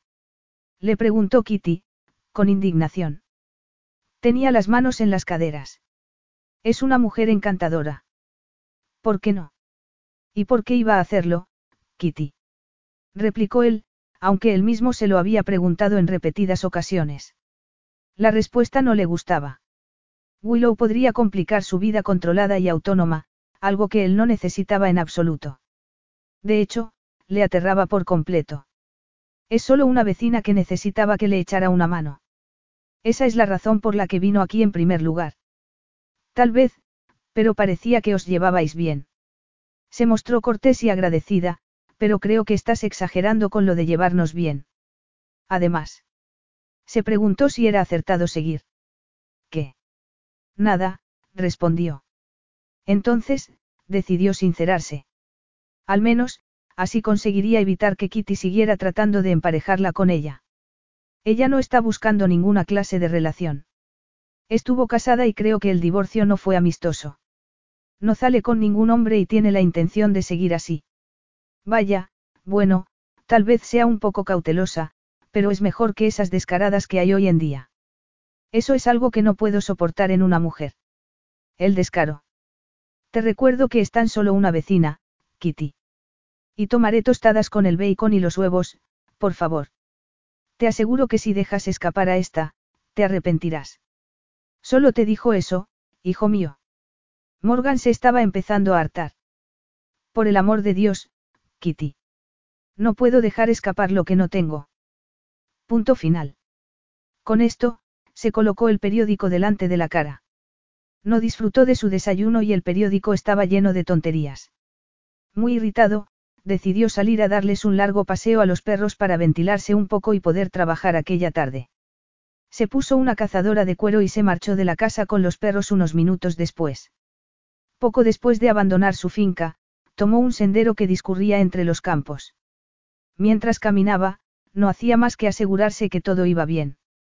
Nada había cambiado. Su mundo seguía su curso y todo seguía bajo su control. Siguió diciéndose lo mismo durante el resto del paseo. Cuando llegaron a casa, estaba listo para almorzar. Se tomó una buena porción del rosbif que Kitty había preparado y desapareció en su despacho para trabajar durante el resto de la tarde. Cuando volvió a salir, ya estaba anocheciendo. Se encontró con Kitty en el vestíbulo. Llevaba una bandeja con una humeante taza de café y unas deliciosas galletas caseras de mantequilla. Pensé que te apetecería tomar algo, dijo. Trabajas demasiado. Morgan ocultó una sonrisa. Aquel era el modo que tenía Kitty de decirle que lo había perdonado. Gracias, pero iba a salir, dijo. Comprendió en aquel mismo instante que había tenido la intención de ir a visitar a Willow desde el momento en el que abrió los ojos aquella mañana. No sé cuándo regresaré, así que no te preocupes por la cena. Me tomaré un sándwich o algo así cuando regrese. El asado de mediodía fue más que suficiente para alimentar a un hombre durante 24 horas. Se marchó antes de que Kitty pudiera preguntarle algo incómodo. Por alguna razón, tomó la Harley. Habría sido demasiado evidente si se hubiera marchado andando. No resultaba fácil engañar a Kitty. Cuando llamó a la puerta de la casa de Willow, el corazón le latía tan fuerte como una taladradora. La puerta se abrió y esperó que su nerviosismo no resultara demasiado evidente. Willow lo miró con los ojos abiertos de par en par. Solo me estaba preguntando si se te había secado ya el sofá y todo lo demás, dijo. No se le ocurrió una excusa mejor. Siguen, algo mojados. ¿Tienes frío? Le preguntó al notar que ella llevaba puesto un grueso jersey y unos pantalones vaqueros. No he podido encender fuego. Conozco un pub muy agradable cerca de aquí que prepara unas comidas deliciosas. La Harley espera. Willow parpadeó un par de veces como si estuviera tratando de recuperar la compostura. Entonces, se mesó el cabello con un gesto nervioso. Esto, esto es lo que tú consideras ser amigos. Preguntó ella, con una carcajada. Claro, mintió. Te lo juro. Se miraron durante un instante antes de que ella bajara los ojos. Morgan no sabía si le gustaba a Willow o no, pero no se podía decir que le fuera indiferente. También se considera ser un buen vecino. En esta parte del país, esto se tiene en mucha consideración. Es parte del código de honor de esta zona y es algo que ha de respetarse. Willow sonrió y el deseo se apoderó de Morgan. Está bien. Entra un minuto mientras me cambio. No puedo ir a ninguna parte vestida con esta ropa tan vieja. Cuando entró a la casa, Morgan sintió el frío que reinaba en la casa. Se quedó de pie, con las manos metidas en los bolsillos. La casa era un congelador. Volvió a preocuparse por ella cuando instantes antes se había asegurado que no era asunto suyo. Willow le había dejado muy claro el día anterior que estaba al mando de su vida. Además, estaba seguro de que no apreciaría esfuerzo alguno por su parte para cambiar la situación. Tenía que respetarlo. Willow reapareció por fin. Lista. Es muy amable por tu parte, Morgan. Te aseguro que jamás hago algo que no quiera hacer, Willow, dijo. Entonces, sonrió para tratar de suavizar las palabras mientras la ayudaba a ponerse una cazadora. Soy un hombre egoísta típico. Nacemos así. Al menos eres sincero, replicó ella, sonriendo también. Intento serlo. Sí, creo que lo soy. Al menos la mayor parte del tiempo. En ese caso, supongo que no está mal para ser un hombre, aunque he descubierto que las mujeres suelen decir mentiras piadosas más frecuentemente que los hombres para no herir los sentimientos de las personas. Salieron al exterior y Morgan indicó el lugar en el que estaba aparcada la Harley. Espero que no te importe el modo de transporte, pero no tardaremos mucho y muy pronto esta belleza se verá recluida en el garaje si empieza a llover tanto como el invierno pasado. ¿Qué clase de coche tienes? Coches. En plural. Un Aston Martin y un Range Rover, respondió mientras le entregaba el casco y la ayudaba a montarse. ¿Estás bien? Pues agárrate fuerte. Fuerte de verdad. No seas tímida. Morgan se volvió para mirarla y sonrió antes de encender el motor. No estoy muy acostumbrada a montar en moto, dijo ella, algo preocupada. ¿A qué distancia está el pub? No demasiado lejos. En realidad, tardaron diez minutos en llegar. El pub era una preciosa casita de techo de paja. Se sentaron a una mesa cerca de la chimenea. Morgan regresó con dos medias pintas y los menús. ¿Ya no tienes frío? Le preguntó tras tomar un trago de su cerveza. Estoy mucho mejor. Pero tengo hambre. El cerdo frito con salsa de cebollas rojas está muy bueno aquí, pero los filetes también son excelentes, comentó él. Traen la carne de la carnicería del pueblo, aunque puede que prefieras pescado o un risotto. El cerdo frito me parece bien.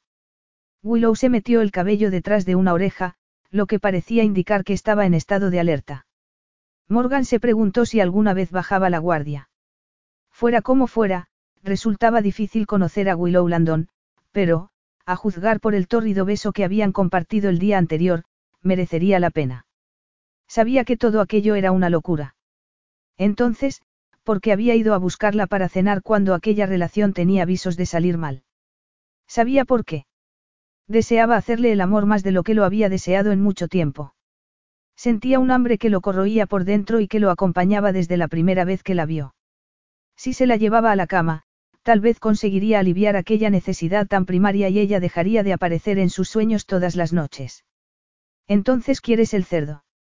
Le preguntó, al ver que se acercaba la camarera. Que sean dos.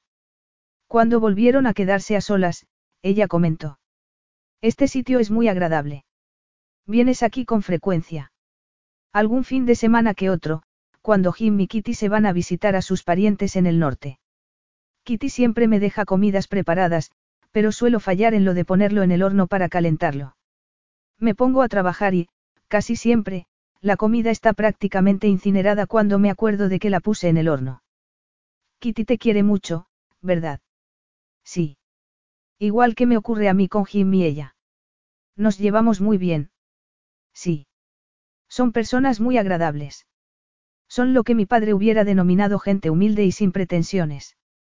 El hecho de que le importara que a Willow le gustaran Kitty y Jim suponía otra señal de advertencia para Morgan, pero, una vez más, decidió no prestarle atención. Háblame de tu padre, dijo. ¿Te sentías unida a tu madre y a él? Mucho. Beth también. ¿Cómo eran?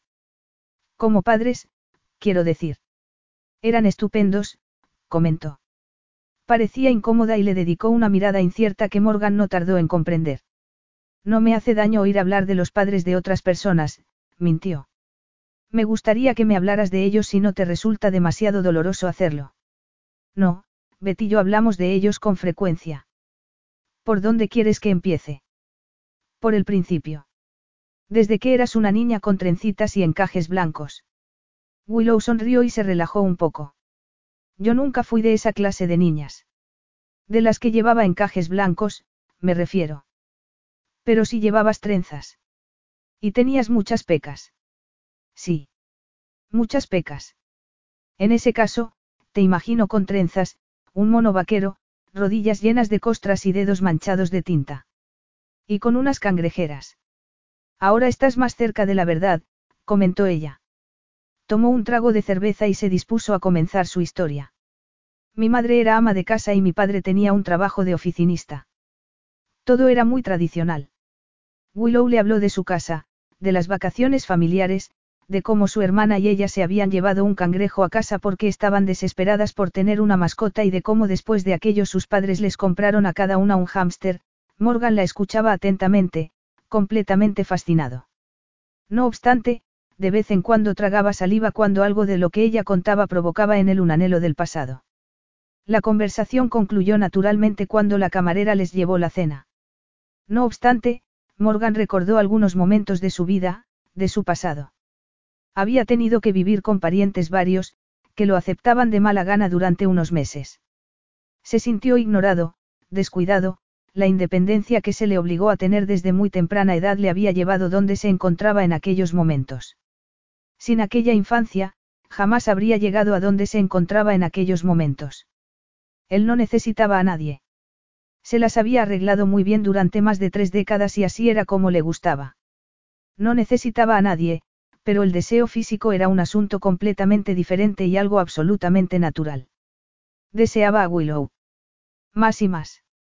No sabía lo que tenía aquella mujer que le hacía arder de deseo, pero fuera lo que fuera, le había dejado completamente anonadado.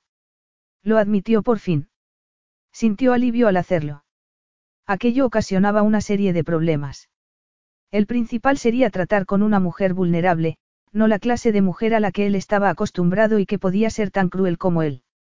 Fuera lo que fuera lo que hubiera hecho el idiota de su exmarido, las heridas seguían abiertas. Tenía que alejarse. Al menos durante un tiempo. El problema era que no sabía si podía hacerlo. Está buenísimo. Demasiado tarde se dio cuenta de que Willow le había hablado y de que no se había enterado de gran parte de lo que le había dicho. ¿Cómo dices? He dicho que el cerdo está buenísimo, comentó ella. Parecía molesta de que él no la hubiera estado escuchando. Está tan bueno, que siempre pierdo la concentración durante los primeros bocados, soy un glotón, lo admito.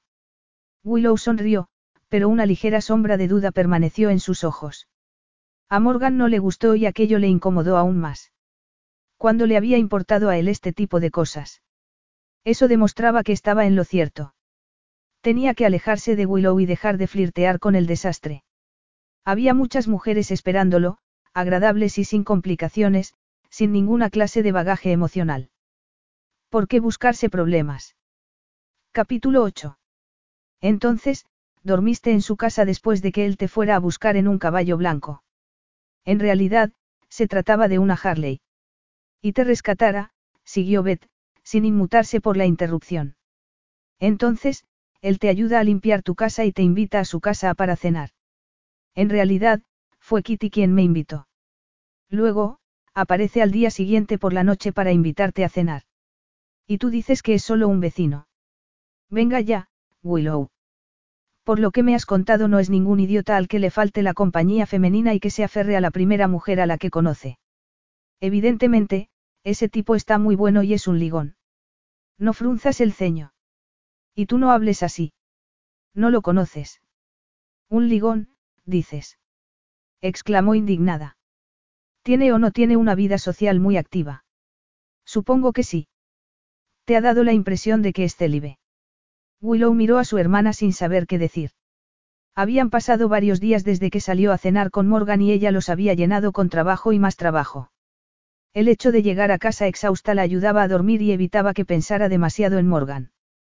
Creo que te estás haciendo una idea equivocada sobre esto, Beth. Beth examinó a su hermana por encima de la taza de chocolate caliente que se estaba tomando. Era viernes a la hora de comer y Willow se había pasado por su casa para comer con ella y charlar.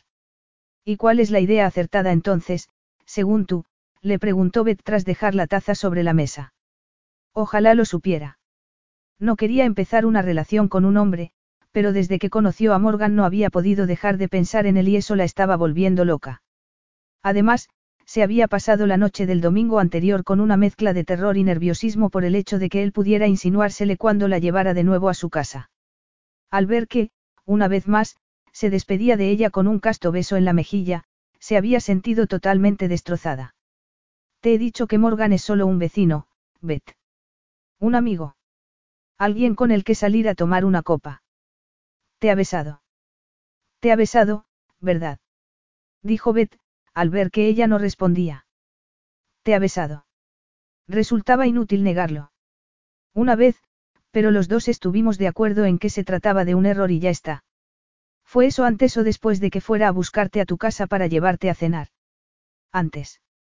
¿Ves? Regresó a por más. ¿No te das cuenta? Venga ya, Willow. Beth, fuimos a cenar.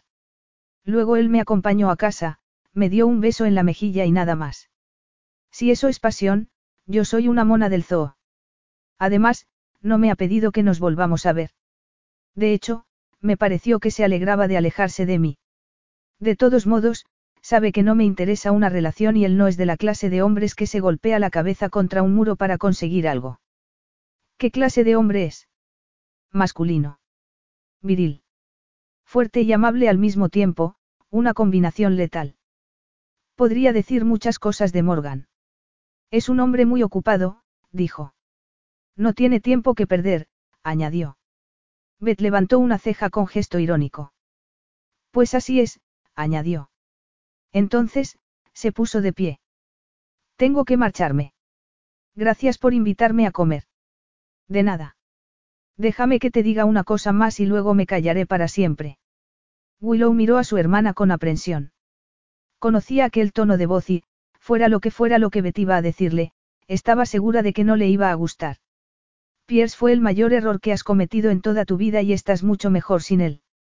Sin embargo, lo que sería un error aún mucho mayor sería permitir que él influyera en el resto de tu vida impidiéndote volver a abrirte al amor. El amor podría venirte de nuevo dentro de diez años, pero podría no hacerlo. O podría ser mañana. No hay nada garantizado en esta vida. Solo te pido que no te cierres a nada. Nada más.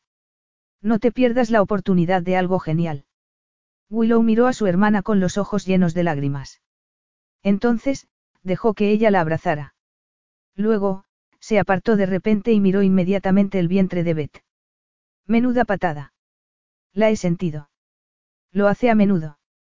muy a menudo, especialmente cuando me tumbo a dormir. Peter está convencido de que vamos a tener un futbolista de talla mundial.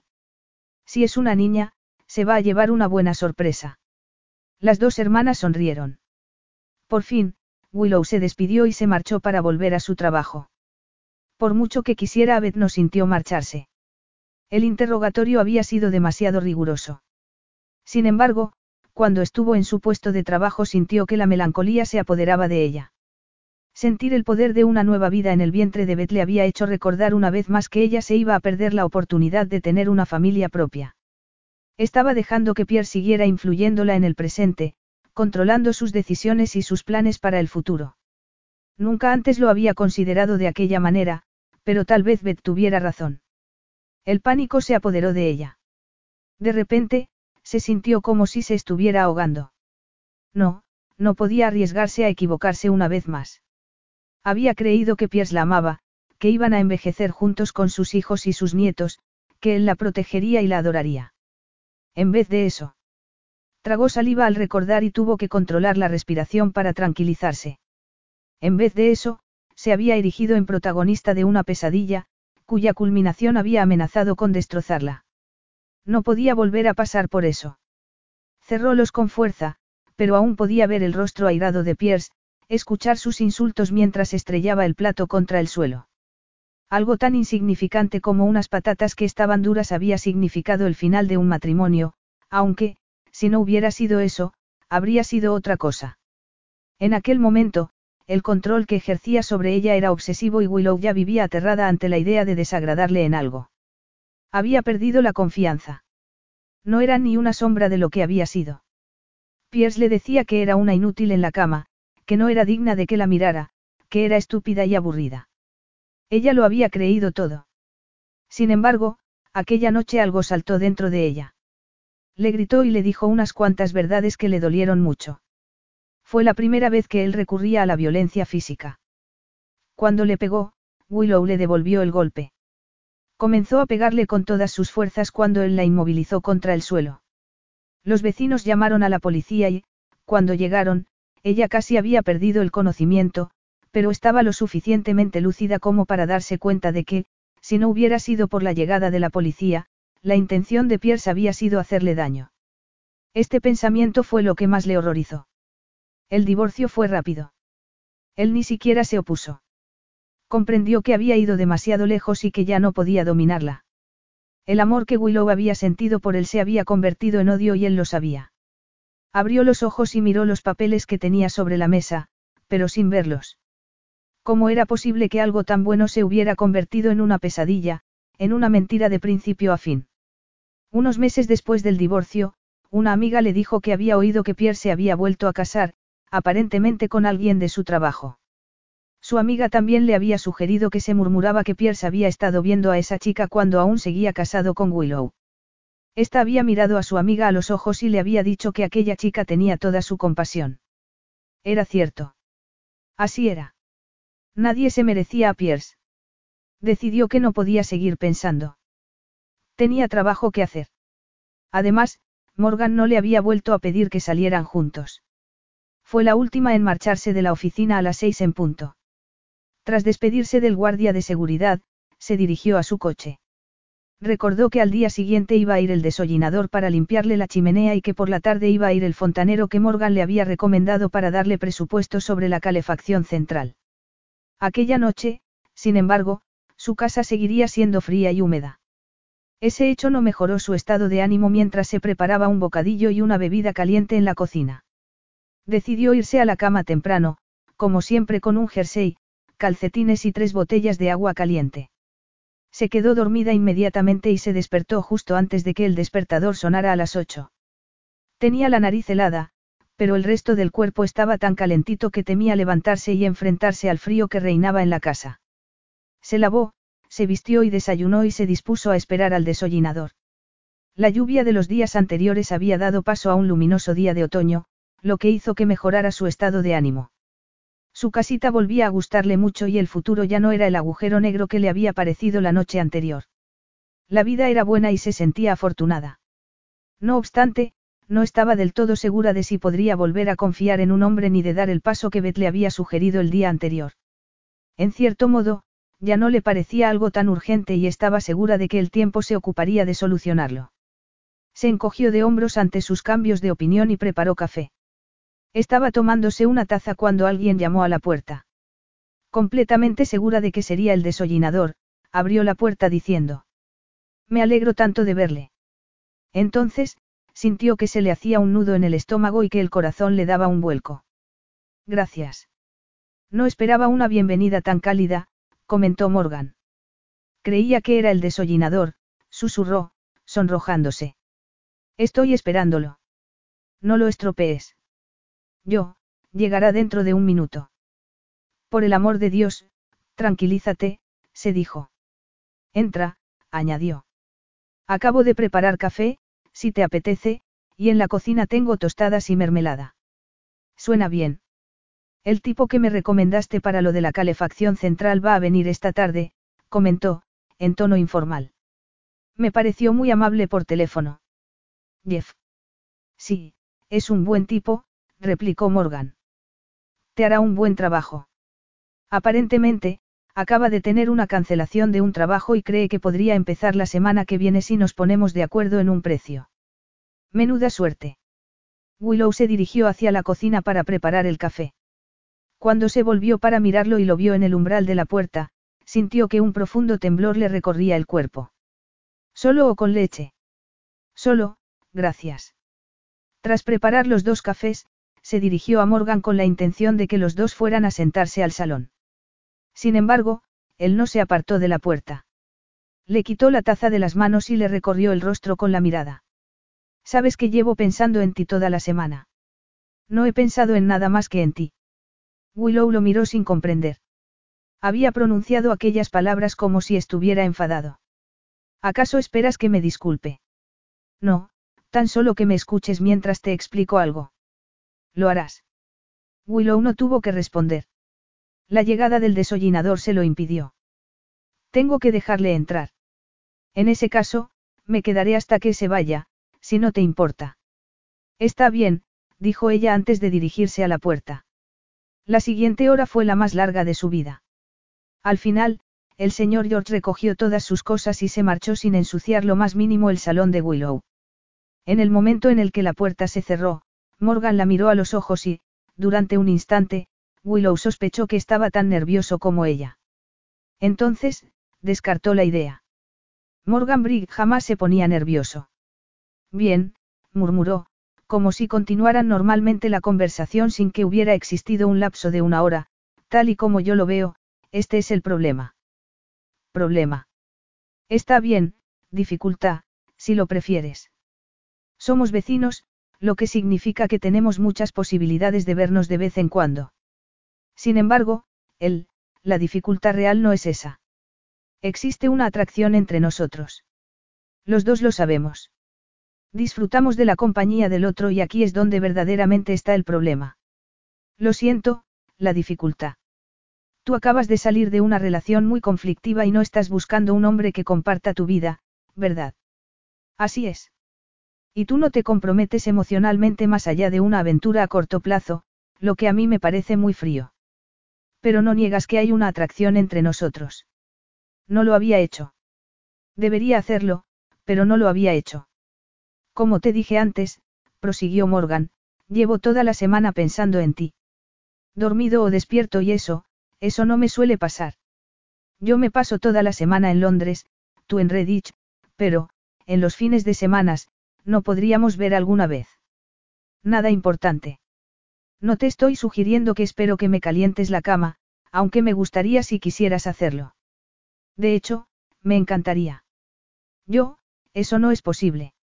Ya me había parecido, dijo él, con una sonrisa, pero espero que tengas la invitación en cuenta. Morgan estaba flirteando con ella y lo hacía muy bien. Evidentemente, había practicado mucho. Yo, yo creía que había dejado muy claro que no quiero salir con nadie. No después de lo que me ha ocurrido.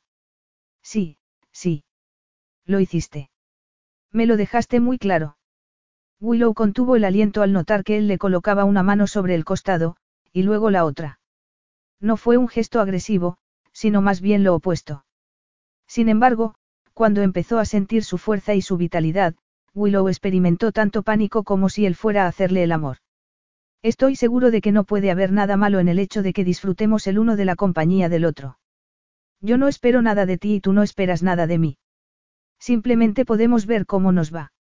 Nos lo podemos tomar con calma. ¿Qué te parece? Con Morgan tocándole la piel, Willow no podía pensar. La tentación era demasiado grande. Quería sentirse cuidada, amada, adorada, mimada, todo lo que podría hacerle decir adiós para siempre a lo vivido con Pierce. Sin embargo, no tenía garantía alguna de que una relación con Morgan fuera a ser mejor. Pierce había sido el encanto personificado antes de que se casara con él.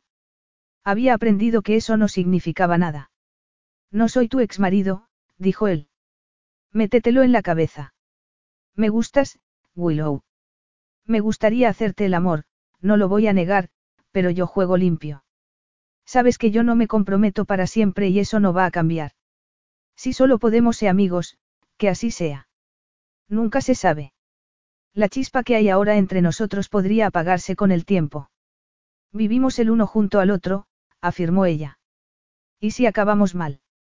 No hará esto que nos sintamos incómodos. No, susurró él. Entonces, le besó suavemente la punta de la nariz. Tú podrías conocer a alguien. Conozco a personas todo el tiempo, Willow.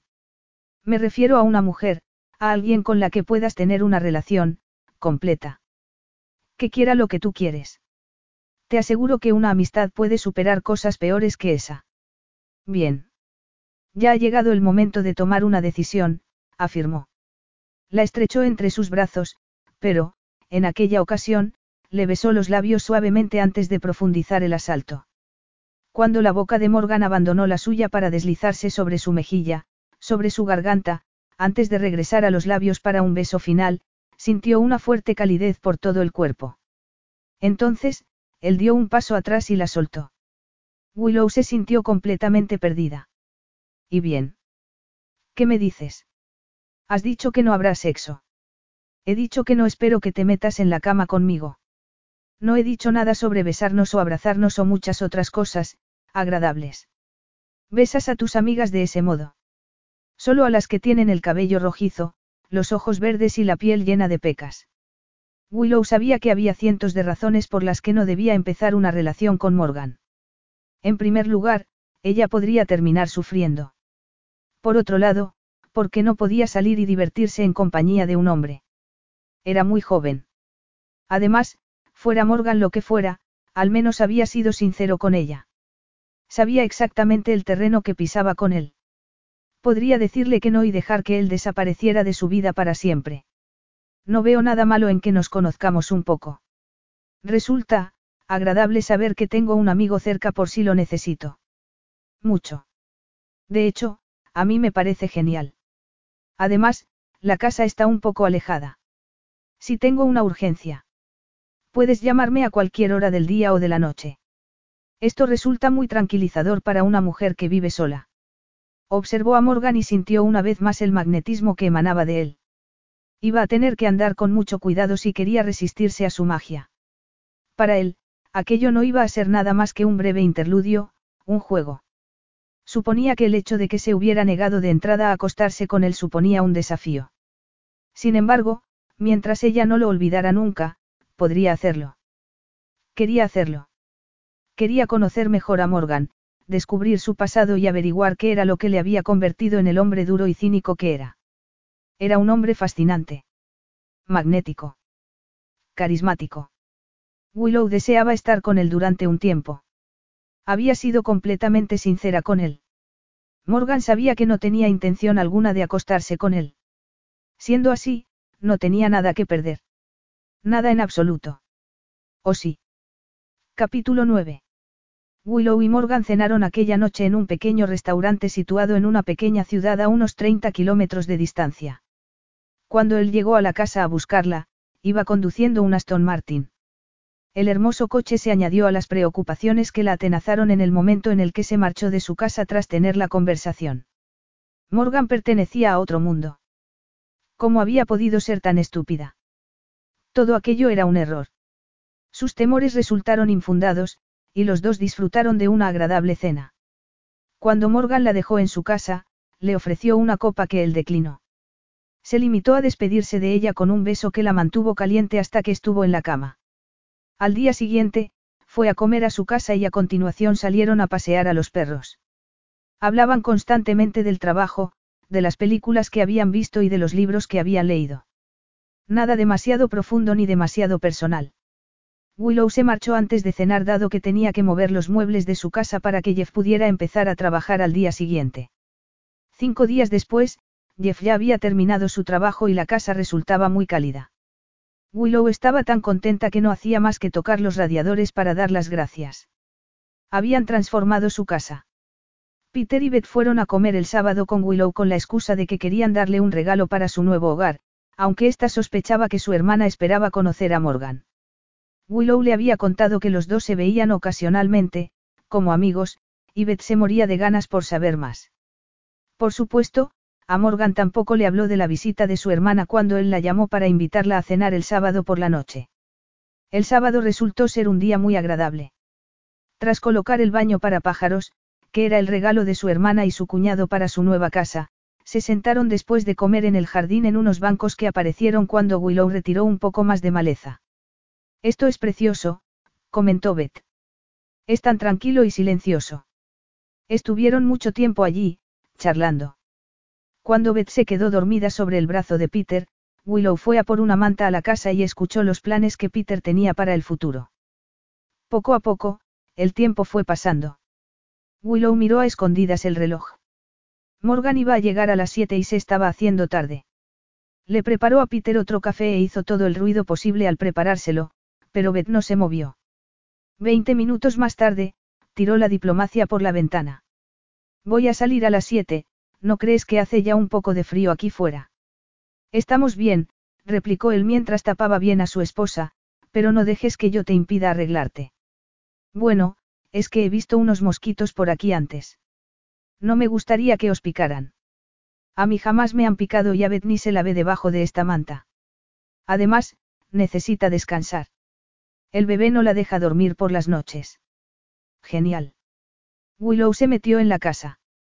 Media hora más tarde, estaba ya duchada y se había vestido con un vestido nuevo que se había comprado aquella semana.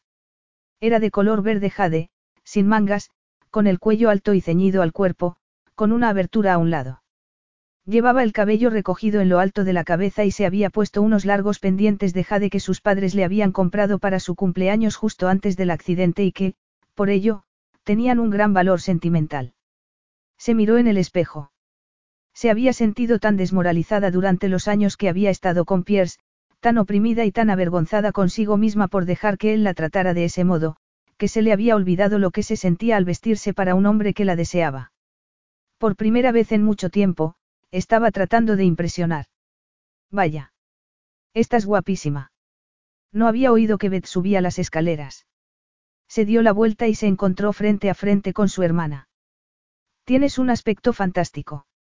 Supongo que vas a salir con Morgan, no. Le dijo mientras se sentaba alegremente en la cama. Sí. ¿Y quieres que nos quitemos de en medio? Más o menos. ¿A qué hora va a venir? El hecho de que alguien llamara a la puerta sirvió como respuesta. Oyeron que Peter abría y que hablaba con un hombre. Entonces, Peter dijo en voz más alta. Willow. Ha llegado Morgan. Lo siento, comentó Beth, aunque sus ojos decían lo contrario. Es demasiado tarde. No tardaré ni un minuto, replicó Willow. No quiero tercer grado, de acuerdo. Ni se me pasaría por la cabeza. Espero que no, suspiró Willow. Aquella era su peor pesadilla. Cuando entraron en el salón, los dos hombres estaban de pie con una copa en las manos. Willow sintió que se le paraba el corazón al ver a Morgan. Hola, susurró. Hola, replicó él, con tono íntimo. Veo que ya conoces a Peter, dijo. Y esta es mi hermana Beth. Beth, Morgan Briggs. Me alegro de conocerte, Beth, repuso Morgan, extendiendo la mano. Beth se la estrechó tras lanzar una elocuente mirada a Willow. Oyó cómo Beth le decía lo mucho que sentían haber entretenido a Willow, pero anunció que iban a marcharse inmediatamente para concluir diciéndole lo mucho que se alegraba de haberlo conocido porque habían oído hablar mucho de él. Morgan respondió con una sonrisa. Lo mismo digo. ¿De verdad tenéis que marcharos tan rápidamente? ¿Por qué no os venís a cenar con nosotros? Nos encantaría, ¿verdad, Willow? Willow vio que Beth abría los ojos como platos. Juego, set y partido para Morgan. De un golpe, se había ganado a su hermana para siempre. Tenía que reconocer que era muy hábil con las mujeres. Oh, no, fingió Beth, no queremos molestaros. Por supuesto, Willow no pudo negarse a lo que era ya imparable. A los pocos minutos, estaba sentada junto a Morgan en el Aston Martin mientras que Betty y Peter lo seguían en su viejo vehículo. Willow se sentía como si le hubieran tendido una trampa. ¿De verdad que no te ha importado? Le preguntó Morgan. Que hayas invitado a Betty a Peter a que vengan a cenar con nosotros. Claro que no, mintió. ¿Por qué me iba a importar? Peter me dijo que habían venido a comer y que, como ya eran las siete y Beth no había comido desde entonces y dado su estado, pues. He dicho que no me importaba. Bien. Estás muy guapa, por cierto. Bellísima. Gracias, susurró ella, sonrojándose. Te aseguro que esta noche preferiría estar contigo. A pesar de que sabía que él era un experto en aquella clase de cumplidos, Willow sintió que se deshacía por dentro. Con la llegada del bebé, Beth no tendrá ya muchas oportunidades de salir sin haberlo planeado antes. No, supongo que no. Supongo que a dónde vamos podrán poner dos cubiertos más en nuestra mesa. Oh, sí. Son muy amables. Bien. En ese caso, no hay problema. Pasaron algunos minutos antes de que Morgan volviera a tomar la palabra. ¿Qué es exactamente lo que Beth había oído sobre mí? Eso ha sido simplemente una de esas cosas que se dicen, ya sabes. Entiendo. Al igual que tu respuesta.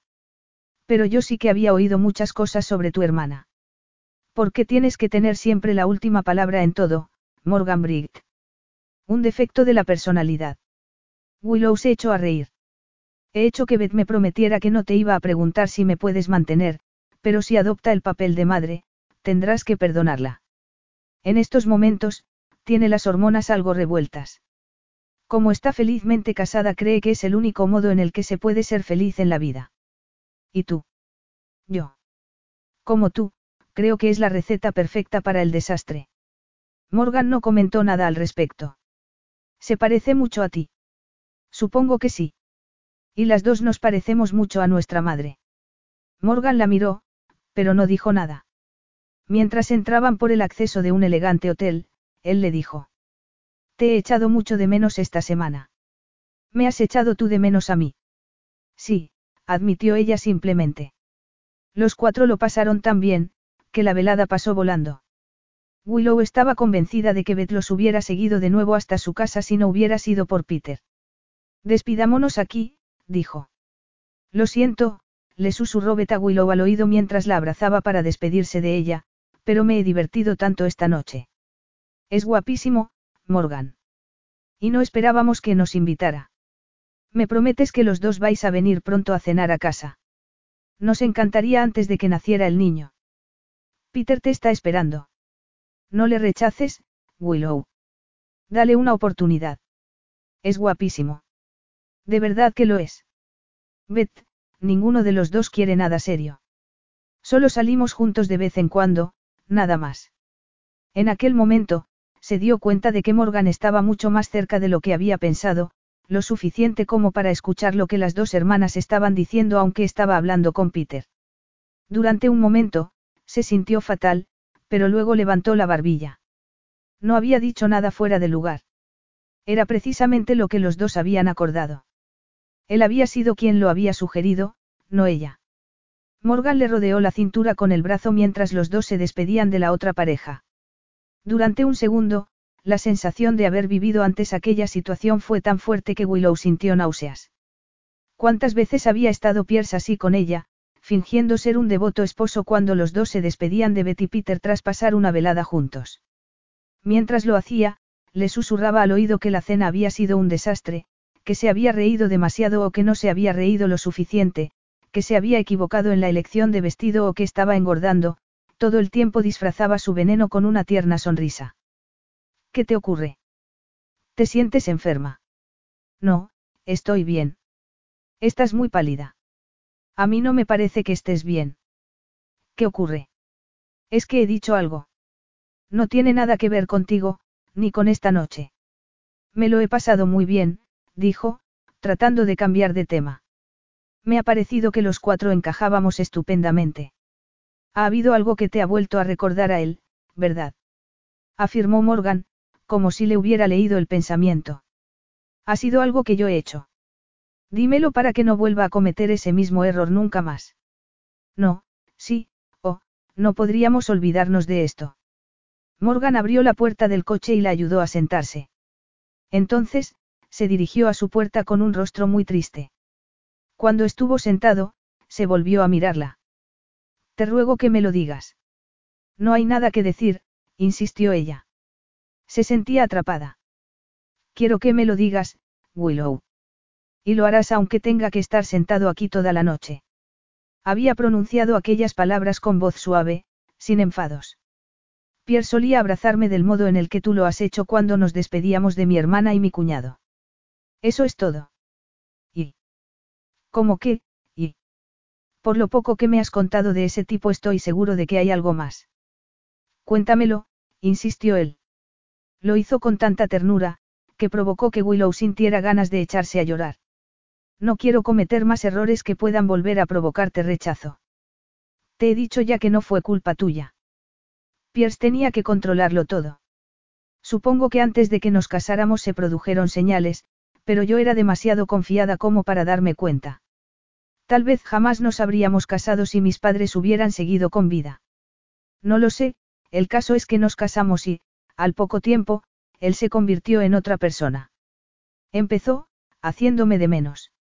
No me maltrató físicamente hasta el final, pero sí que me hizo sentirme estúpida, inútil y fea.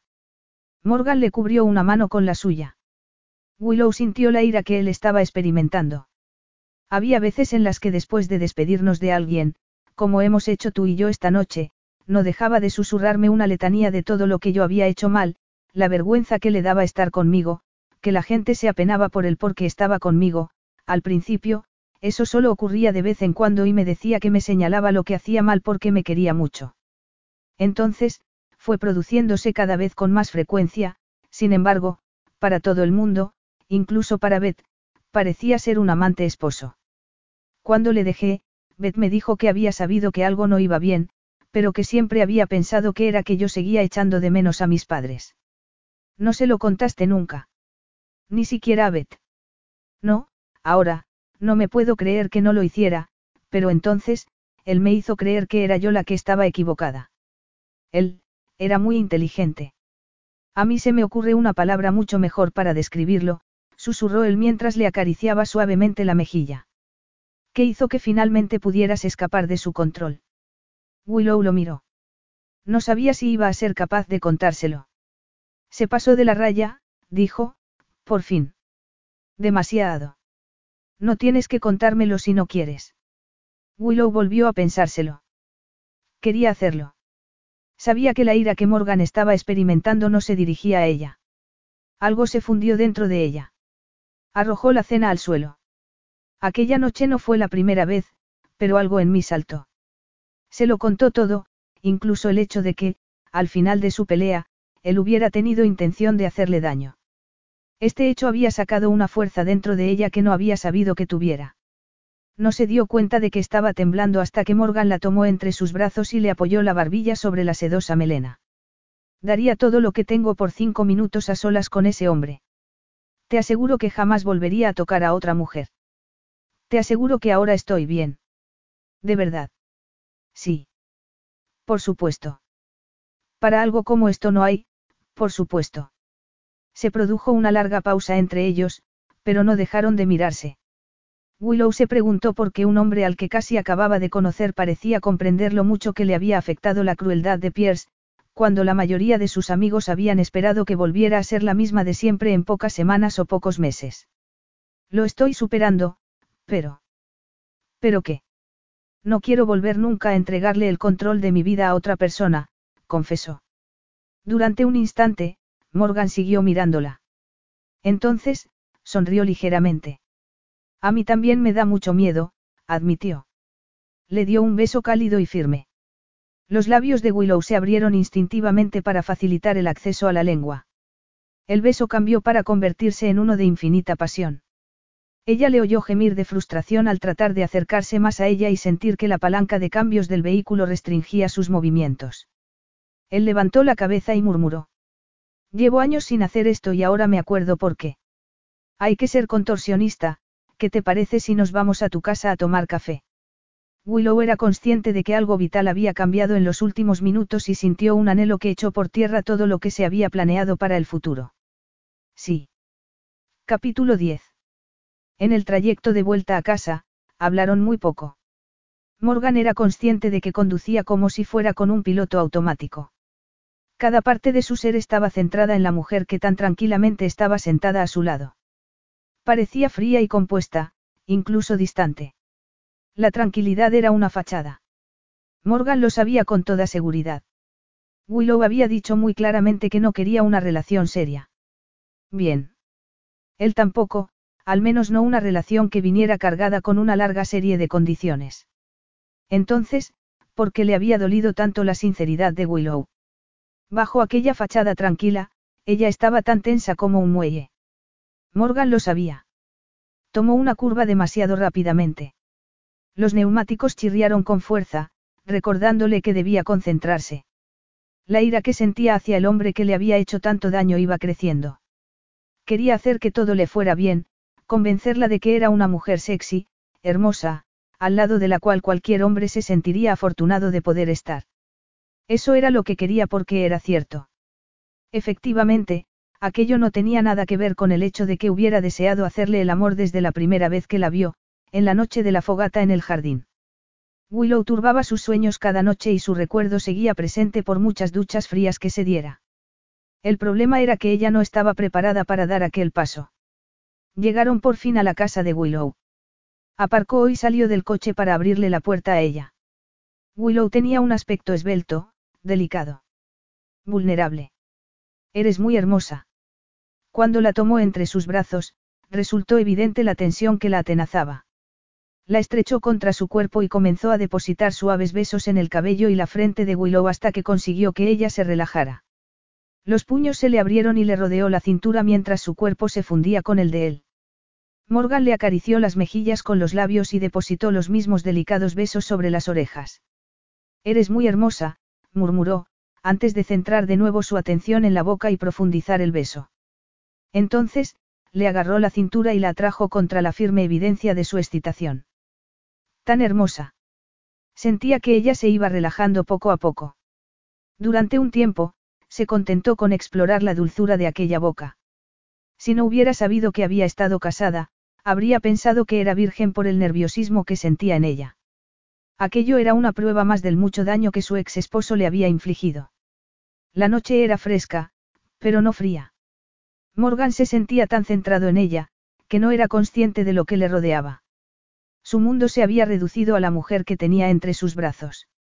La deseaba, pero ansiaba poseer algo más que su cuerpo. Apenas recordaba aquel sentimiento. Había pasado mucho tiempo desde Stephanie. Había conocido muchas mujeres desde entonces, pero, de alguna manera, Willow era diferente aunque no supiera por qué. Entonces, ella le devolvió el beso con una pasión inconfundible que amenazó con romper las ataduras que él se había impuesto. La besó sin contenerse ya, mordiendo, saboreando, lamiendo al tiempo que una profunda pasión se apoderaba de ambos. Apretó las caderas contra las de ella mientras le colocaba una mano sobre la parte inferior de la espalda. Con la otra, le cubrió un seno a través de la suave tela del vestido. Oyó que ella contenía el aliento y se arqueaba contra él. La evidencia del placer que ella estaba sintiendo intensificó el de él. Saber que lo deseaba tan desesperadamente como él a ella resultaba electrizante.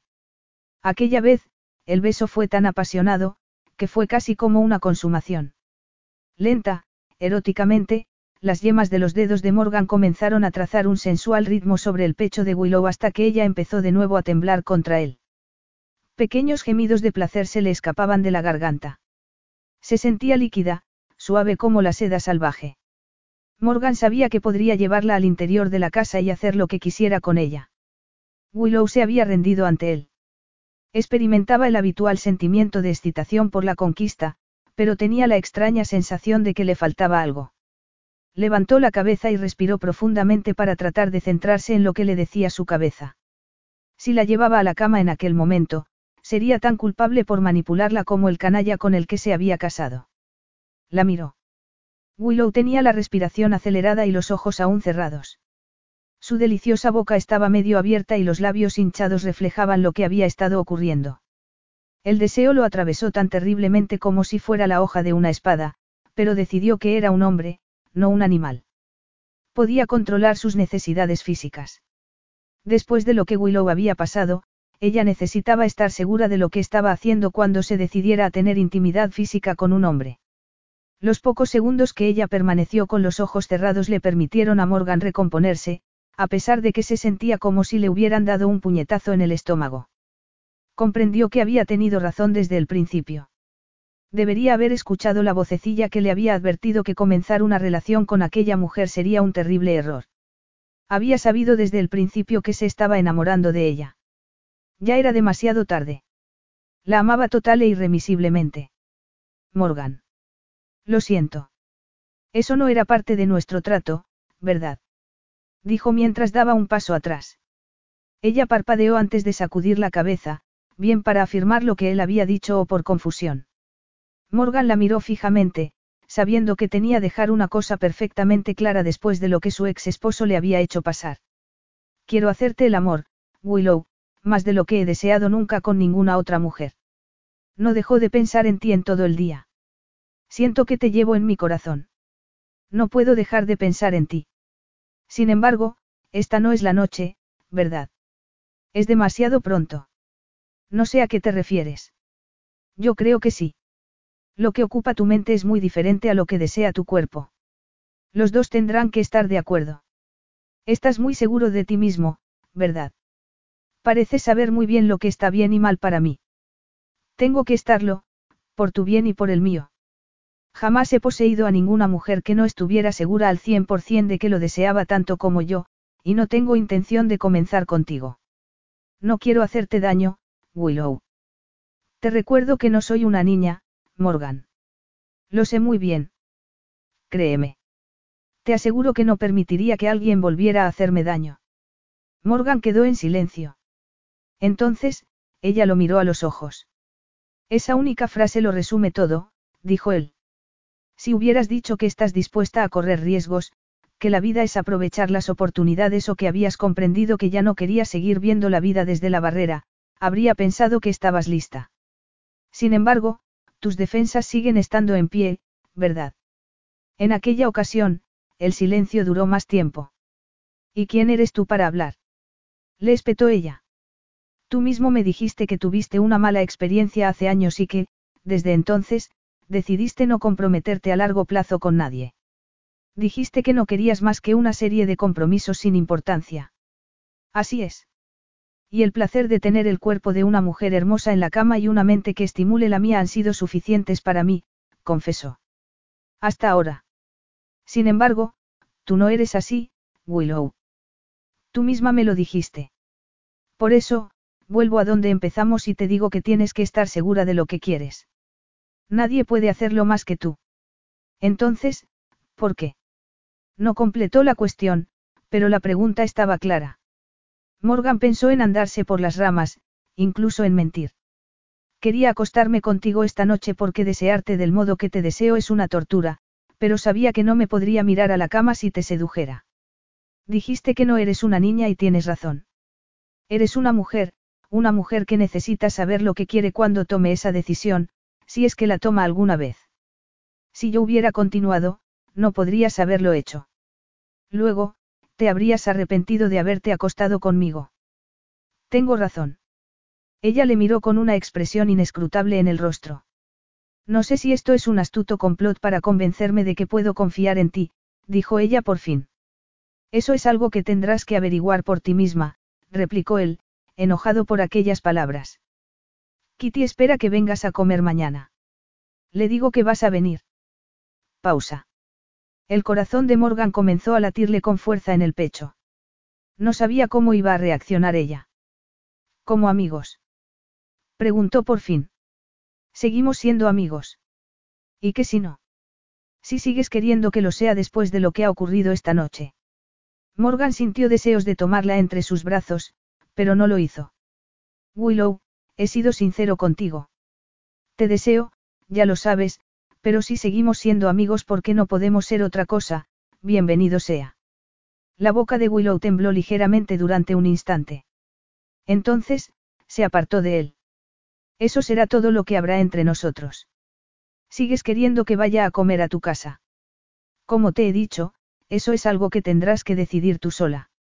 Willow había llegado a la puerta principal de su casa. Metió la llave en la cerradura antes de volverse para mirarlo. Antes de que ella pudiera hablar, Morgan le dijo. Buenas noches, Willow. Que duermas bien. Con eso, se dio la vuelta. Estaba ya en el coche cuando ella le gritó. ¿A qué hora es el almuerzo? A la una más o menos. Y tráete botas y un impermeable. Vamos a salir a pasear a los perros por la tarde. Sin esperar a que ella respondiera, cerró la puerta del coche y arrancó el motor. Cuando hubo terminado de dar la vuelta, Willow ya había desaparecido. Detuvo el coche justo antes de entrar en la carretera privada de acceso a su casa y permaneció allí sentado en la oscuridad, tratando de analizar lo que había ocurrido. Sus sentimientos eran contradictorios. Además, no sabía si acababa de tomar la peor decisión de su vida. Lo que sí sabía era que la amaba. Por eso, tenía que dejarla libre para que pudiera corresponderle algún día o alejarse definitivamente de él. Permaneció sentado mucho tiempo. Cuando volvió a arrancar el coche, tenía el rostro húmedo. Capítulo 11. Cuando Morgan le abrió la puerta de su casa al día siguiente, Willow se sentía muy nerviosa. Él la había llamado a su teléfono móvil aquella mañana para saber si se encontraba bien y la conversación había sido bastante estereotipada. Morgan se comportó como siempre, pero probablemente él no había estado toda la noche dando vueltas en la cama sin pegar ojo. Después de todo, era un hombre y los hombres pertenecían a una especie diferente. Lógicos, fríos, amantes del control. Sin embargo, Morgan no era así y ella lo sabía. Se equivocaba. También había pensado que Pierce era un hombre maravilloso y ahí se había equivocado de pleno. No había dejado de pensar en el asunto en todo el día. Supuso un verdadero alivio que llegara la hora de comer para poder ir a enfrentarse a sus miedos. Hola, dijo él con una sonrisa. Antes de que ella pudiera decir nada, la besó rápidamente en los labios y la ayudó a quitarse el abrigo. Ven a tomar una copa. ¿Te apetece vino, Jerez o uno de mis famosos cócteles? Resultaba imposible seguir nerviosa durante mucho tiempo. Morgan tenía un agradable sentido del humor y, al cabo de unos minutos, los dos estaban bromeando y riendo. El mal ambiente se había diluido por completo. Cuando él la acompañó a casa, bajo un cielo cubierto de estrellas, todo había vuelto a la normalidad. ¿O no? Willow se lo preguntó aquella noche en la cama, donde seguía despierta a pesar de la noche de insomnio del día anterior. Le gustara o no, su relación se había profundizado.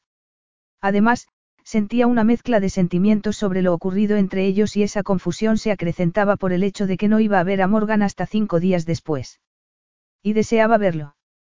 ¿Cómo se sentiría si él le decía que no quería volver a verla nunca más? Que se había cansado de su amistad. Sobreviviría. Había conseguido superar la ruptura de su matrimonio, no. No había nada que pudiera ser peor que eso. No estaba completamente segura de eso. Había tenido por Pierce los mismos sentimientos que experimentaba hacia Morgan. No lo sabía. De repente, los latidos del corazón se le aceleraron. Sentía que su cabeza estaba tratando de decirle algo. Si él la hubiera tomado en brazos y la hubiera llevado al interior de su casa para hacerle el amor en su cama, Ahora la decisión no dependería de ella. Eso habría sido lo que la mayoría de los hombres habrían hecho en su lugar. Así, no habría habido vuelta atrás. Sin embargo, Morgan tenía razón. Si lo hubiera hecho, ella se habría sentido fatal y probablemente hubiera terminado odiándolo tanto como lo amaba, lo amaba. ¿De dónde había salido ese pensamiento? Se tensó. Ella no lo amaba. No amaba a Morgan Bright. No sería tan estúpida como para enamorarse de un hombre que le había dejado muy claro desde el principio que no le interesaban las relaciones serias. Un hombre que controlaba su vida amorosa con una cruel determinación para mantenerse alejado del matrimonio. Permaneció sentada mucho tiempo. La cabeza le daba vueltas. Cuando volvió a meterse bajo las sábanas, soltó una ligera carcajada. Tenía que ser la mujer más estúpida de la tierra. ¿Cómo podía haber ido de mal a peor? Había amado perdidamente a un hombre que resultó ser un monstruo. ¿Cómo podía haberse enamorado de otro que no era apropiado para ella, aunque por razones diferentes? ¿Qué iba a hacer? Decidió que lo que no iba a hacer era llorar. No sabía lo que sentía y, afortunadamente, no había cometido el fatal error de acostarse con él, lo que habría complicado las cosas aún más. Morgan era su amigo de fin de semana. Nada más. Compartía solo una parte muy pequeña de su vida y, cuando dejara de desearla, seguramente sus citas de fin de semana se harían más espaciadas hasta que terminaran. No importaría. De verdad. Tenía que ser así. A lo largo de las siguientes semanas, esta resolución se puso a prueba. Morgan comenzó a llamarla por las tardes. Se trataba de amigables y cálidas conversaciones que, en ocasiones, duraban una hora. En los fines de semana, la llevaba al teatro o al cine, a bailar y a cenar. En otras ocasiones cenaban en casa de él, veían la televisión o escuchaban música y, si el tiempo lo permitía, sacaban los perros a pasear. El día del cumpleaños de Willow, en el mes de octubre, él la llevó a un magnífico restaurante en el que había reservado una íntima mesa para dos. Además, le regaló un delicioso broche de rubíes y oro con la forma de una pequeña fogata mientras se tomaban dos cócteles de champán para que ella jamás olvidara cómo se habían conocido. Willow llegó a conocer muy bien a Kitty y a Jim e incluso comenzó a distinguir a los perros y a llamarlos a cada uno por su nombre. Aunque la incomodaba el hecho de que el amor que sentía por Morgan fuera creciendo a medida que lo iba conociendo, no podía hacer nada al respecto. Además, él parecía decidido a que ella lo conociera. Compartía con ella pensamientos cada vez que hablaban o salían juntos. Sin embargo, en lo referente al cortejo, parecía más contenido que nunca. A menudo la dejaba frustrada y triste cuando se marchaba. Los cinco días laborales se convirtieron en una eternidad. Anhelaba la presencia física de Morgan a pesar de que sabía que él no era un hombre de los que buscan una relación para siempre. No era para ella. Por eso, no tenía que decidir si podía confiar en él completamente o no. Fue en el primer fin de semana de noviembre cuando se produjo un cambio en la situación. Más tarde, Willow comprendió que había dirigido deliberadamente la conversación que condujo a la discusión que ocurrió entre ellos. El hecho de ver a Morgan se había convertido en algo tan agridulce para ella, que sus nervios siempre estaban tensos como un tambor. Iban de camino a casa después de pasear a los perros cuando, mientras atravesaban un campo, un faisán se levantó de entre las plantas y echó a volar. Menos mal que se ha escapado, dijo Willow. No me habría gustado que los perros lo mataran. A mí tampoco, pero me temo que es parte de la vida en el campo. ¿De verdad piensas eso? A un perro no se le puede quitar su instinto, lo mismo que ocurre con un pájaro. Los perros persiguen a sus presas para divertirse y el pájaro aletea y los excita cuando echa a volar. Solo hacen lo que están programados para hacer. El argumento de siempre. ¿Cómo has dicho? El argumento de siempre. Así los hombres excusáis toda clase de comportamientos. Ni siquiera os dais cuenta de que lo estáis haciendo verdad.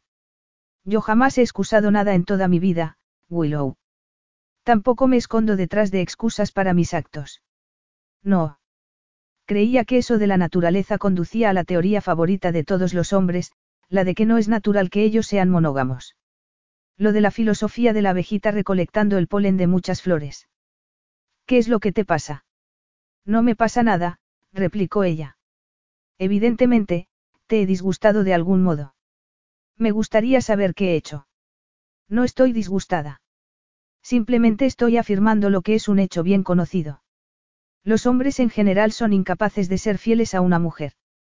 Creo que el 80% de los hombres son infieles en algún momento y la excusa más común es que no lo pudieron evitar y que en realidad no significó nada. Tan solo una simple atracción física. Vaya, parece que he descubierto algo más sobre ese cretino con el que te casaste, replicó Morgan fríamente. Willow contuvo el aliento. Fuera cual fuera la reacción que había esperado, no había sido aquella. No sé qué quieres decir. Yo creo que sí. Que la fidelidad no era uno de sus puntos fuertes.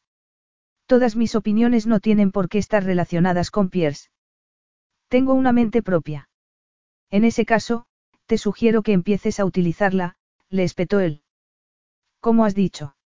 Le preguntó ella, sin poderse creer lo que acababa de escuchar. Conociste y te casaste con un canalla, que te hizo pasar un tormento, hasta que tú lo diste por terminado.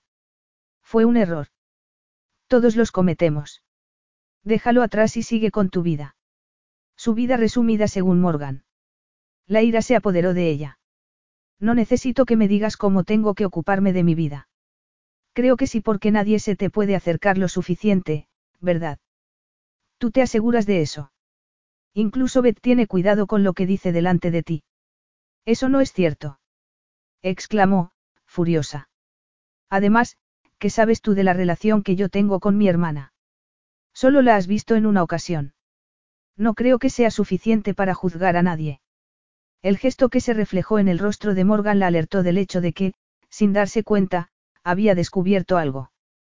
Lo miró fijamente durante un instante mientras los perros se reunían a su alrededor, sin comprender por qué se habían parado y presintiendo que algo no iba bien.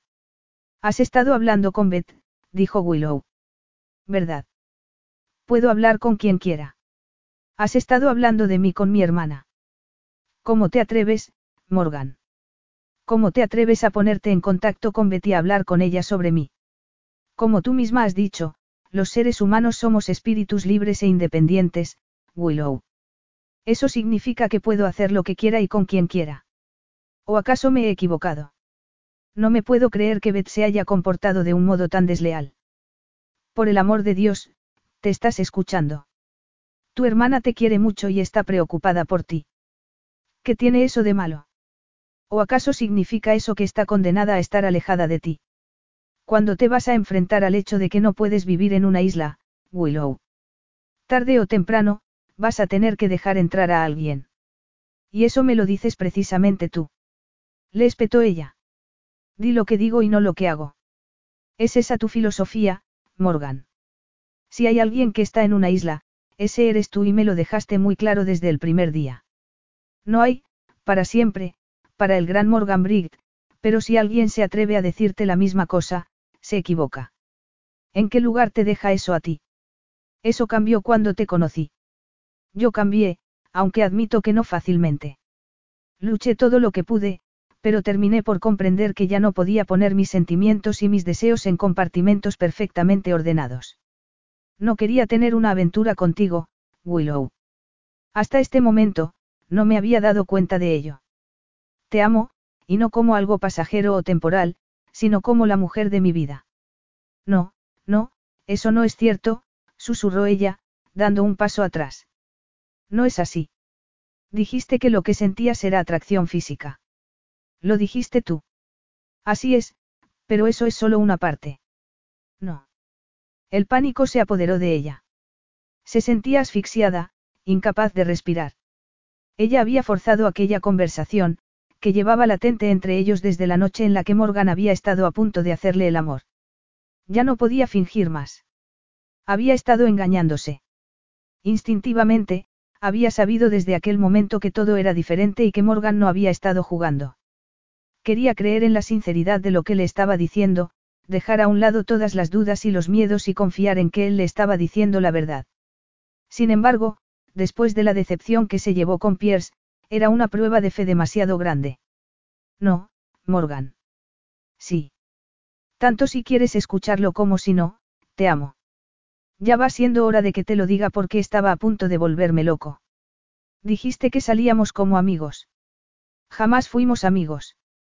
Morgan tenía razón. La amistad era un sentimiento demasiado general. Willow trató de hablar, pero no pudo.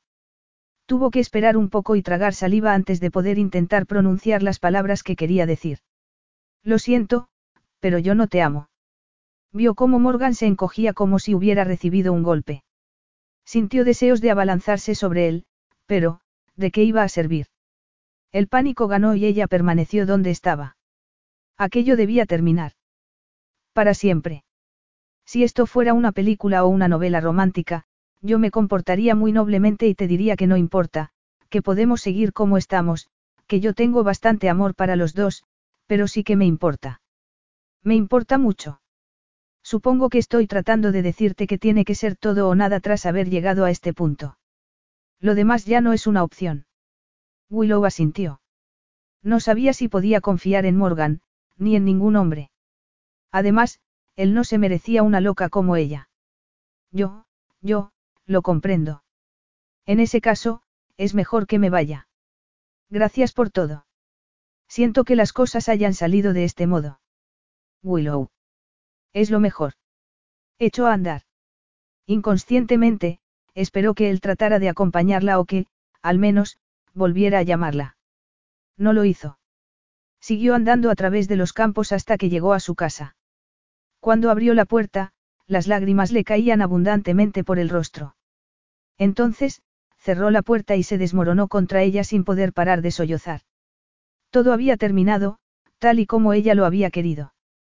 Morgan creía que ella no lo amaba y, conociéndolo, eso sería suficiente para evitar que volviera a ponerse en contacto con ella. Ya no habría largas llamadas de teléfono, que eran capaces de transformar un día mediocre en algo maravilloso, ni fantásticos fines de semana. Ya no vería su hermoso rostro. Ya no vería a Morgan. ¿Qué era lo que había hecho? Él le había dicho que la amaba y ella había arruinado toda posibilidad de futuro juntos. Le había mentido y, al hacerlo, había sellado su futuro. No hubiera podido decir cuánto tiempo estuvo allí, llorando. Cuando por fin se dirigió a la cocina, había oscurecido en el exterior y estaba empezando a nevar. Se preguntó si iba a poder ir a trabajar. ¿Y qué importaba el trabajo? ¿Qué importaba nada? Si la vida iba a continuar siendo así de horrible, tal y como lo había sido en los últimos años, lo mejor sería que hibernara en su casa y se convirtiera en una ermitaña. Tras prepararse una taza de chocolate caliente, encendió la chimenea y se sentó en el sofá. Morgan le había dicho que la amaba. ¿Cómo podía saber que eso no iba a cambiar cuando estuvieran juntos? Pierce había sido el novio perfecto y, desde la misma luna de miel, comenzó a mostrar lo que era realmente. ¿Cómo era posible conocer de verdad a una persona? Se secó los ojos con el reverso de la mano y se dijo que debía ser positiva. Tenía un buen trabajo, su propio hogar y buena salud. Además, tenía muchos amigos y era libre como un pájaro para hacer lo que quisiera. Tenía suerte. No la ayudó ese pensamiento. Decidió encender la televisión. Estaban dando la predicción meteorológica, en la que la locutora estaba anunciando fuertes nevadas que causarían muchos problemas en el tráfico. Parecía que los peores problemas iban a estar en la zona en la que vivía. Genial. Al menos, se estaba muy bien en su casa. Aunque tuviera que quedarse allí un día o dos, no le importaría. Se preguntó si Morgan iría a ver si se encontraba bien. Por supuesto que no. ¿Por qué iba a hacerlo? Ya no. Permanecería alejado de ella porque creía que eso era lo que ella deseaba. Se echó de nuevo a llorar. Trató de tranquilizarse viendo un programa de humor y se preparó otra taza de chocolate caliente. Acababa de tomarse dos pastillas para el dolor de cabeza cuando su teléfono móvil comenzó a sonar. Con manos temblorosas, miró quién llamaba. Menuda desilusión. Era el móvil de Beth. Seguramente su hermana quería asegurarse de que se encontraba bien al ver el tiempo que se esperaba en la zona. Como estaba algo molesta por el hecho de que hubiera estado hablando con Morgan a sus espaldas sobre no se sabía qué, contestó el teléfono con voz seca. Hola, Beth. Soy yo, Peter. Supo inmediatamente que algo iba mal. Jamás había escuchado a Peter tan nervioso. Beth se ha caído. Llamo desde su teléfono porque cuando vino la ambulancia se me olvidó el mío, pero Beth llevaba el suyo en el bolso. ¿Dónde estáis? ¿Qué es lo que ha ocurrido? Está bien, Beth. Estamos en el hospital. Beth se cayó por las escaleras del sótano. No sé por qué se le ocurrió bajar sin decírmelo. Aparentemente, quería ordenar las cajas que habíamos almacenado allí de la mudanza. Seguramente había algo del bebé en ellas que quería sacar. La oí gritar y, cayó muy mal, susurró, con la voz rota. Creen que está de parto, Willow. Con un mes de adelanto. Trató de hablar calmadamente. Podría ser una falsa alarma, Peter. No lo creo. Eso fue lo que nos dijeron al principio, pero ahora están del todo seguros. ¿Ha roto aguas y todo esto? Tres o cuatro semanas de adelanto no es nada hoy en día, dijo. Además, los bebés son mucho más fuertes de lo que tú te piensas. Todo saldrá bien. Lo sé. Beth está muy sana, así que no tienes que preocuparte. Está preguntando por ti. Podrías venir al hospital esta noche. Ella te necesita, Willow. Por supuesto. Estaré allí en cuanto pueda. Saldré ahora mismo. Ten cuidado, las carreteras están muy mal. Cuando llegues aquí, vete directamente a recepción de maternidad y te indicarán, de acuerdo. Les diré que vas a venir y se lo explicaré para que no te pongan ningún problema. Está bien. Ahora, regresa con Beth. No te olvides de decirle que la quiero mucho y que ya voy de camino. Gracias, Willow. Te lo agradezco mucho. Ella se puso en movimiento rápidamente. Cinco minutos más tarde, estaba vestida y preparada para marcharse. Cuando abrió la puerta principal, la fuerza del viento amenazó con arrastrarla. Entonces, se dio cuenta de que la tormenta había llegado con gran intensidad. La nieve ya había empezado a cuajar y no parecía que fuera a amainar, sino más bien lo contrario. Se caló con fuerza el sombrero y se dirigió al coche, preguntándose si podría sacarlo de donde estaba aparcado y llegar al hospital. Desgraciadamente, el vehículo ni siquiera arrancó. Lo intentó todo, pero no consiguió nada. Tendría que llamar por teléfono para pedir un taxi. Le iba a costar una pequeña fortuna, pero no era el momento de pensar en eso. Beth la necesitaba. Fuera como fuera, tenía que llegar al hospital. Aguanta, Beth, suplicó. Voy enseguida. Capítulo 12. Morgan estaba sentado observando los papeles que tenía sobre su escritorio.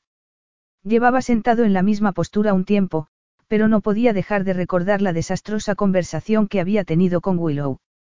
Cuando llegó a casa, se fue inmediatamente a su despacho. Le dijo a Kitty que tenía que examinar unos papeles urgentemente. Por suerte, la pareja se fue temprano a la cama, por lo que ya no tuvo que preocuparse de posibles interrupciones. Había ocasiones en las que bendecía que el piso de Kitty y Jim estuviera separado por completo de la casa y esa era una de ellas. No obstante, no supo cómo Kitty se había dado cuenta de que le había dado la mayor parte de su cena a los perros, pero, tras mirar el plato vacío, le preguntó si Willow y él habían tenido una pelea. Le había contestado con un exabrupto, de lo que se arrepentía enormemente en aquellos momentos. Se levantó y se colocó de espaldas al fuego de la chimenea para calentarse un poco. Decidió que no debía empezar a sentir pena por sí mismo. En realidad siempre había sido un tipo con suerte.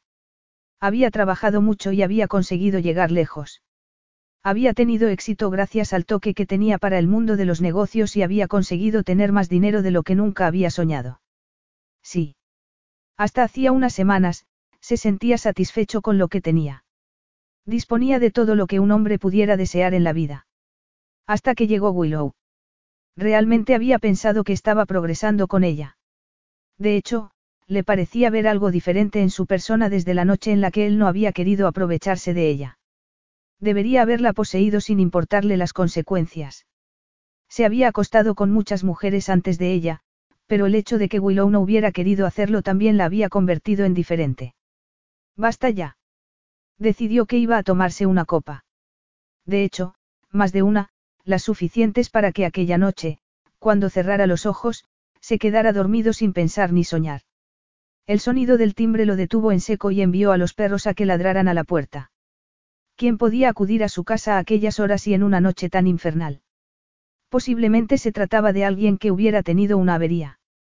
A pesar de que aquella noche no se sentía un buen samaritano, abrió la puerta. Lo siento mucho, Morgan, dijo Willow, incluso antes de que él hubiera abierto del todo la puerta. No se me habría ocurrido molestarte, pero Beth está en el hospital y yo tengo que ir a su lado, pero mi coche no arranca. He llamado a un taxi, pero se niega a venir hasta aquí. Eh, eh, más despacio. Desde el principio. Peter me ha llamado por teléfono. Beth se ha caído y el bebé se va a adelantar y ella quiere que esté a su lado. Se lo prometí, Morgan, pero mi coche no arranca y no hay taxis por el mal tiempo. No sabía qué hacer. Has hecho lo correcto. Has venido a verme a mí y yo lo voy a solucionar, podemos ir en mi Range Rover. Voy a por mis cosas. Tranquilízate. Todo saldrá bien. Se dirigieron al garaje. Morgan le explicó a Jim lo que ocurría y que se iban a marchar al hospital. A pesar de la poderosa tracción del 4x4, Willow notó que a Morgan le estaba costando maniobrar el vehículo. Contempló con impaciencia cómo pasaban al lado de muchos vehículos abandonados en la carretera. La nieve se estaba acumulando muy abundantemente en varias zonas y las carreteras se estaban poniendo intransitables. Ninguno de los dos habló. Willow sabía que Morgan necesitaba concentrarse si querían llegar al hospital sanos y salvos. Además, no habría sabido qué decir. Se había presentado en su casa para pedirle ayuda e, incluso después de todo lo que había pasado, Morgan no había dudado ni la había hecho sentirse mal. Su respuesta había sido inmediata e incondicional. Era un hombre único. Lo miró de soslayo. Estaba agarrando con fuerza el volante, con los ojos centrados en la carretera, atento y concentrado al hueco que dejaban libre los limpiaparabrisas. Willow se sentía helada, agotada y muerta de miedo. No había nadie en el mundo con quien prefiriera estar en esa situación más que con Morgan. Muchos hombres ni siquiera se habían atrevido a emprender el viaje en una noche como aquella, y mucho menos por una mujer que le había rechazado tan solo unas pocas horas antes. Pierce, por ejemplo, no habría asomado la nariz a la calle ni por su propia hermana y mucho menos por la de ella. No podía comparar a Morgan con Pierce ni con ningún otro hombre. Morgan era Morgan. Era único. Y la amaba. Como ella lo amaba a él. El coche siguió avanzando en medio de la tormenta. Podían ya ver el edificio cuando, por fin, la nieve ganó la batalla. Dos coches se habían cruzado en medio de la carretera, cortando así el paso por completo. Parece que tendremos que recorrer el último trecho andando, dijo Morgan mientras apagaba el motor. Agárrate a mí con fuerza y llegaremos, de acuerdo. Siento haberte sacado de tu casa en una noche como esta. Parece que estás destinado a sacarme siempre de un desastre u otro. No tienes que preocuparte por eso. Gracias. Una sombra se reflejó en el rostro de Morgan, pero desapareció tan rápidamente que a Willow le pareció que la había imaginado. No sabía si explicarse, excusarse. De repente, alguien llamó a su ventanilla, sobresaltándola. Era un oficial de policía, que les informó que, tal y como se habían imaginado Morgan y Willow, la carretera estaba prácticamente intransitable. Esta no es noche para salir, señor, dijo. Además, todo indica que la tormenta va a empeorar aún más. ¿A dónde van? Mi hermana va a tener un hijo. Nos dirigíamos al hospital, comentó Willow. No está lejos de aquí. Ahí sí que llegarán, pero les sugiero que piensen en pasar allí la noche. Mañana, todo resultará más fácil. Quédense en el hospital para evitarse problemas. Lo haremos, oficial, dijo Morgan. Cuando el policía se marchó, Willow dijo. Siento de verdad haberte puesto en esta situación, Morgan. Estará el coche bien si lo dejamos aquí hasta mañana. Sí, respondió él. Su tono de voz era brusco, rayando casi en la grosería. Willow se dijo que tenía que hablar, decir algo, pero el valor la había abandonado. Observó cómo Morgan rodeaba el vehículo y abría su puerta. La ayudó a salir. Entonces, con la ayuda de él comenzó a caminar. La nieve resultaba muy peligrosa. Les costó mucho en recorrer los 700 metros aproximadamente que les faltaban para llegar al hospital. Cuando llegaron a las puertas automáticas de la maternidad del hospital, agradecieron el calor que les saludó al entrar. Willow se dirigió al mostrador de recepción, tal y como le había indicado Peter y, a los pocos minutos, una enfermera se presentó ante ellos. Le dijo a Willow que tenía que ponerse una bata de hospital antes de poder acompañar a su hermana en la sala de partos. Morgan, por su parte, podría esperar en la sala de espera diseñada para aquel propósito que había muy cerca de la habitación en la que estaban Peter y Beth. Willow se dirigió inmediatamente a la habitación de su hermana. Jamás se le olvidaría la mirada que le dirigió su hermana al verla. Poco a poco, las contracciones se fueron haciendo más frecuentes y dolorosas para Beth hasta que, tres horas después, vino al mundo un niño, con buen peso y potentes pulmones. Willow sintió que los ojos se le llenaban de lágrimas y Peter lloraba ya sin reparos. Sin embargo, Beth estaba radiante. Cuando la enfermera le entregó a su hijo, dijo. Este es David Peter. David había sido el nombre del padre de Betty Willow. Ya más tranquila, la flamante mamá se centró en su hermana. ¿Cómo has venido? No lo habrás hecho en tu coche, ¿verdad? No, me ha traído Morgan en su 4x4. Iba completamente en contra de las reglas del hospital, pero Beth lo exigió. La enfermera dijo que, si el señor Briggs solo se quedaba un minuto, haría caso omiso por una vez a las reglas. Vea por él, le dijo Beth cuando la enfermera se marchó. Quiero que forme parte de esto. Si no hubiera sido por él, no habrías llegado aquí esta noche. Era mucho más que eso y las dos hermanas lo sabían. Te quiero mucho, Beth, dijo Willow abrazándola. Parecía que las cosas se estaban arreglando, pensó. La sala de espera estaba sumida en una profunda oscuridad. En teoría, la tenue luz debía ayudar a dormir a los familiares de los enfermos. En el caso de Morgan había funcionado a las mil maravillas.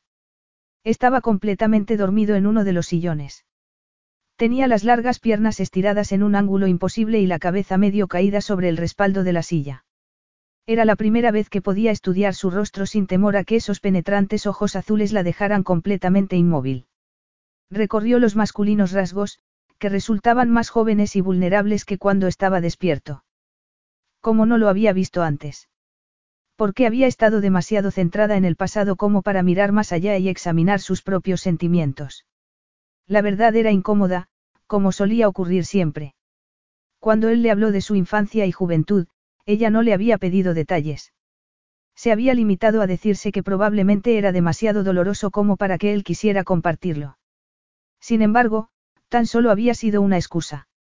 Willow se había mostrado muy asustada de averiguar cualquier detalle que le hubiera granjeado el cariño de ella. Las experiencias que había sufrido de niño lo habían convertido en el hombre complicado y enigmático que era en el presente. Sin embargo, tenía una capacidad de amor y de ternura que Willow ya no podía seguir ignorando. Tenía que decirle lo que sentía y esperar que no lo hubiera estropeado todo. Al menos, le debía eso. Se arrodilló a su lado y le tocó suavemente el brazo. Morgan susurró. Morgan, despierta. Soy yo, Willow. Él abrió los ojos muy lentamente, pero no se movió. Su voz sonaba tan baja, que Willow casi no podía escucharla. Estaba soñando contigo, murmuró. Un sueño bonito. Susurró ella.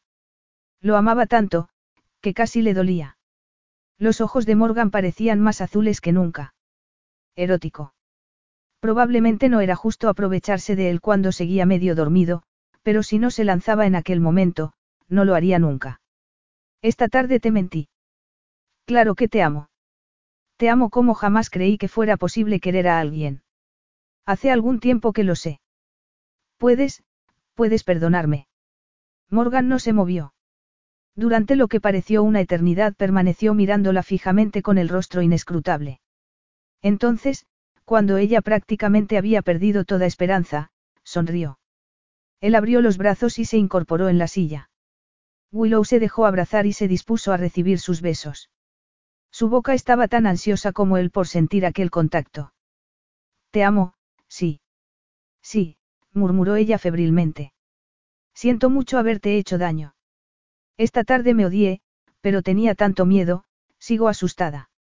No puedo evitarlo. ¿Acaso te crees que yo no? Cariño, esto me asusta profundamente.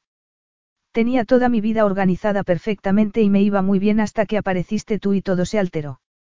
Eso hice. Sí, cariño. Volvieron a besarse, murmurando palabras de amor. Un ruido en el pasillo los devolvió a la realidad.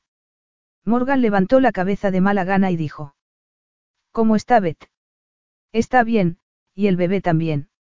Ha sido un niño y se te permite verlo, aunque solo durante un minuto. Se supone que no puedes hacerlo, pero Bet ha conseguido que hagan una excepción.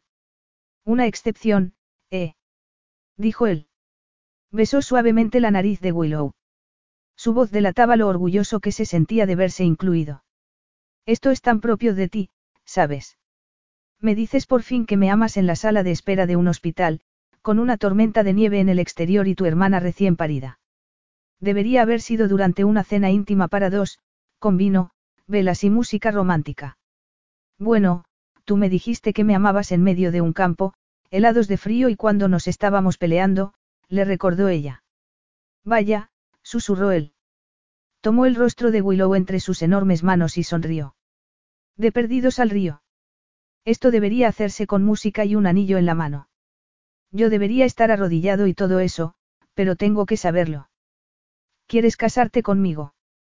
¿Quieres convertirte en mi esposa para toda la eternidad? A pesar del olor del antiséptico y de los llantos de los bebés que se escuchaban de fondo, Willow decidió que jamás había habido un lugar tan perfecto. Sí, sí, dijo, besándolo con fiereza. Sí, sí, sí. El grito de alegría que lanzó Beth cuando su hermana le dio la noticia hizo que la enfermera acudiera corriendo a la habitación. Morgan tenía al pequeño David Peter en brazos y, para ser un hombre tan corpulento, sostenía al bebé con una delicadeza que llegó muy dentro al corazón de Willow. Se imaginó el futuro, a Morgan con su hijo en brazos y estuvo a punto de echarse a llorar. Cuando Morgan y ella regresaron a la sala de espera, Willow se sentía mareada de felicidad, aunque también muy cansada. Eran más de las tres de la mañana. Tenía mucha hambre, pero el restaurante del hospital estaba cerrado. Morgan encontró una máquina dispensadora de refrescos y aperitivos y compró patatas fritas, barras de chocolate y dos vasos de papel que contenían un turbio líquido marrón que se suponía que era chocolate caliente. Se sentó en el regazo de Morgan y se alimentaron el uno al otro entre besos. Estaban arropados con unas mantas que la enfermera les había dado muy amablemente. No hablaron del pasado ni del futuro. Eso ya vendría más tarde. Ya tenían tiempo para todo. Sin embargo, aquella noche solo importaba el presente. Estar el uno en los brazos del otro. Poder besarse, tocarse y respirar el aliento del amor de su vida. Si aquello no era el paraíso, estaba muy cerca de serlo. Había sido una suerte que Beth requiriera su presencia aquella noche, que nevara y que su coche no arrancara, además de que todo hubiera ocurrido en fin de semana para que Morgan estuviera en su casa. Dio las gracias por haber podido encontrar, contra todo pronóstico, al único hombre que podría liberarla del pasado y hacer que su vida fuera plena. Se acomodó entre los brazos de Morgan y, en cuestión de segundos, se quedó dormida con una sonrisa en los labios y llena de confianza hacia él. Capítulo 13. Se casaron el día de Nochebuena en la pequeña iglesia parroquial del pueblo. Willow no supo nunca cómo Morgan consiguió organizarlo todo tan rápidamente. Sospechaba que un jugoso donativo para la reparación del tejado del templo pudo tener algo que ver. Ciertamente, el pastor parecía estar muy contento. Willow llevaba un vestido de novia confeccionado en encaje de guipur, una capa ribeteada de piel a juego y un ramo de Navidad. Peter iba a acompañarla al altar. Cuando llegaron a la iglesia, la música de órgano les recibió desde el interior. Oh, Peter. Todo va a salir bien. Estás muy guapa. Le dejarás sin palabras. Willow sonrió. No tenía dudas sobre lo que estaba a punto de hacer, pero se sentía muy sensible. Esperaba que sus padres supieran lo feliz que era por fin, lo felices que eran Betty y ella, que tenían un precioso nieto y que no podía dejar de pensar en ellos en aquel día tan especial. Lista. Ella asintió. Cuando entraron en la iglesia, la música cambió anunciando así su llegada. Durante un segundo, Willow recordó su otra boda. Pierce había insistido en que se celebrara a lo grande, con muchos invitados. Aquella, afortunadamente, era muy diferente. Los pocos invitados eran todos familiares y amigos. Kitty había preparado un magnífico banquete en la casa. Era una boda llena de amor. Lentamente, comenzó a avanzar hacia el altar. Morgan estaba acompañado por Jim. Al verla, los ojos se le llenaron de lágrimas. Sin respeto alguno por la etiqueta, se inclinó sobre ella y la besó. Entonces, le tomó la mano. Willow sonrió con los ojos llenos de adoración. El pastor comenzó el servicio. Cuando llegó el momento de intercambiar votos matrimoniales, las voces de ambos sonaron fuertes y claras por toda la iglesia. Willow se sentía radiante de felicidad. Su vida estaba unida a la de Morgan. Sabía que, en lo bueno y en lo malo, en la salud y en la enfermedad, en la riqueza y en la pobreza, hasta que la muerte los separara, estarían siempre el uno junto al otro. Cuando el pastor les declaró marido y mujer, Morgan la levantó del suelo y dio vueltas con ella delante de todos los invitados mientras le daba un dulce beso. Algunos de los invitados lloraron de alegría y emoción, entre ellos Betty Kitty, pero los recién casados salieron de la iglesia felices y radiantes. El banquete que Kitty preparó fue delicioso. A última hora de la tarde, se celebró un baile en una marquesina que se instaló en el jardín de la casa. Cuando Willow y Morgan bailaron por primera vez, ella se sintió como si estuviera soñando. Había sido un día perfecto. Se miró la alianza de boda que Morgan le había colocado junto al anillo de compromiso que le compró el día después de pedirle matrimonio, un espectacular diamante, y sonrió. Morgan vio lo que ella estaba observando y le dijo. Seguirán ahí toda la vida, cariño. Lo sé, le susurró a su esposo con una sonrisa mientras pensaba que era el hombre más guapo y sexy del mundo. No me mires así o te aseguro que no podremos terminar de bailar. Te tendré que llevar al dormitorio y arrancarte ese vestido. Pues me ha costado una fortuna. Tienes que desabrochar todos los botoncitos que tiene en la espalda. ¿Y qué tienen de malo las cremalleras? Morgan, este es un vestido de boda de diseño, comentó ella, con fingida severidad. Pues eso. Y ese diseñador tendrá que haberse dado cuenta de que era mucho mejor una cremallera. Willow le tocó el rostro con las manos. Él había insistido en que esperaran a su noche de bodas. Quería que fuera especial para ella, diferente de todas las mujeres con las que se había acostado tan despreocupadamente. Willow lo había respetado por ello, pero había visto lo que la abstinencia le había costado en las últimas semanas. Dado que la castidad había llegado a su fin, ella estaba deseando compartir la intimidad del dormitorio con él. Bajo el vestido de Guipur, llevaba un sujetador muy sexy, unas braguitas muy transparentes, unas medias y una pícara liga. Beth se había quedado asombrada al verla aquella mañana mientras la ayudaba a vestirse. Al recordar el gesto de su hermana, sonrió. ¿Qué te pasa? preguntó él. Tengo una sorpresa para ti más tarde, susurró, con voz sugerente. Tal vez no pudiera igualar a las otras mujeres en experiencia o conocimientos, pero tenía algo que ninguna de ellas había tenido, su amor. Los primeros invitados comenzaron a marcharse sobre las once y a medianoche ya no quedaba nadie. Al día siguiente, se iban a marchar a Hawái durante un mes para pasar allí su luna de miel. Morgan había alquilado una casa junto al mar. Mientras observaban cómo los últimos invitados se marchaban, vieron desde el umbral de la puerta el maravilloso cielo que les cubría. Miles de estrellas parpadeaban en un cielo de terciopelo y la escarcha cubría el suelo, haciéndolo brillar como si estuviera cubierto de diamantes. Morgan la tomó en brazos y cerró la puerta de una patada.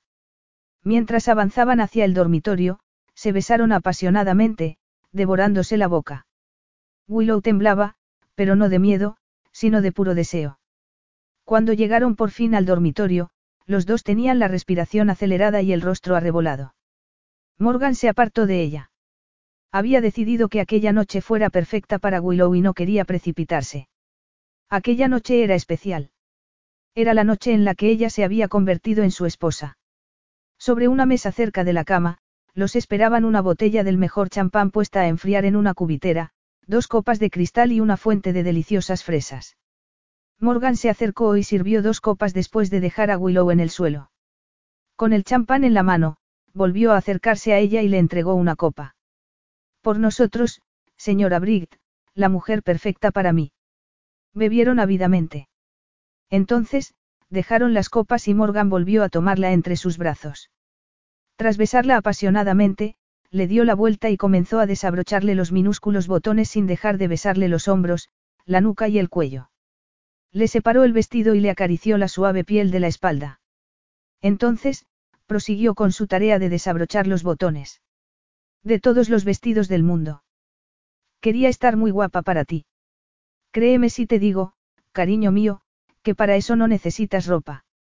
Cuando terminó con el último botón, le dio la vuelta para quedar frente a frente con ella. Al hacerlo, el vestido cayó al suelo. La mirada de asombro que se reflejó en el rostro de Morgan fue todo lo que ella hubiera podido desear. Esta es mi sorpresa, susurró. De repente, se sintió muy tímida. Feliz día de nuestra boda. Eres más hermosa de lo que pueden expresar las palabras, musitó él contra su piel. Le cubrió los senos con las manos mientras que la boca iba explorando sus curvas.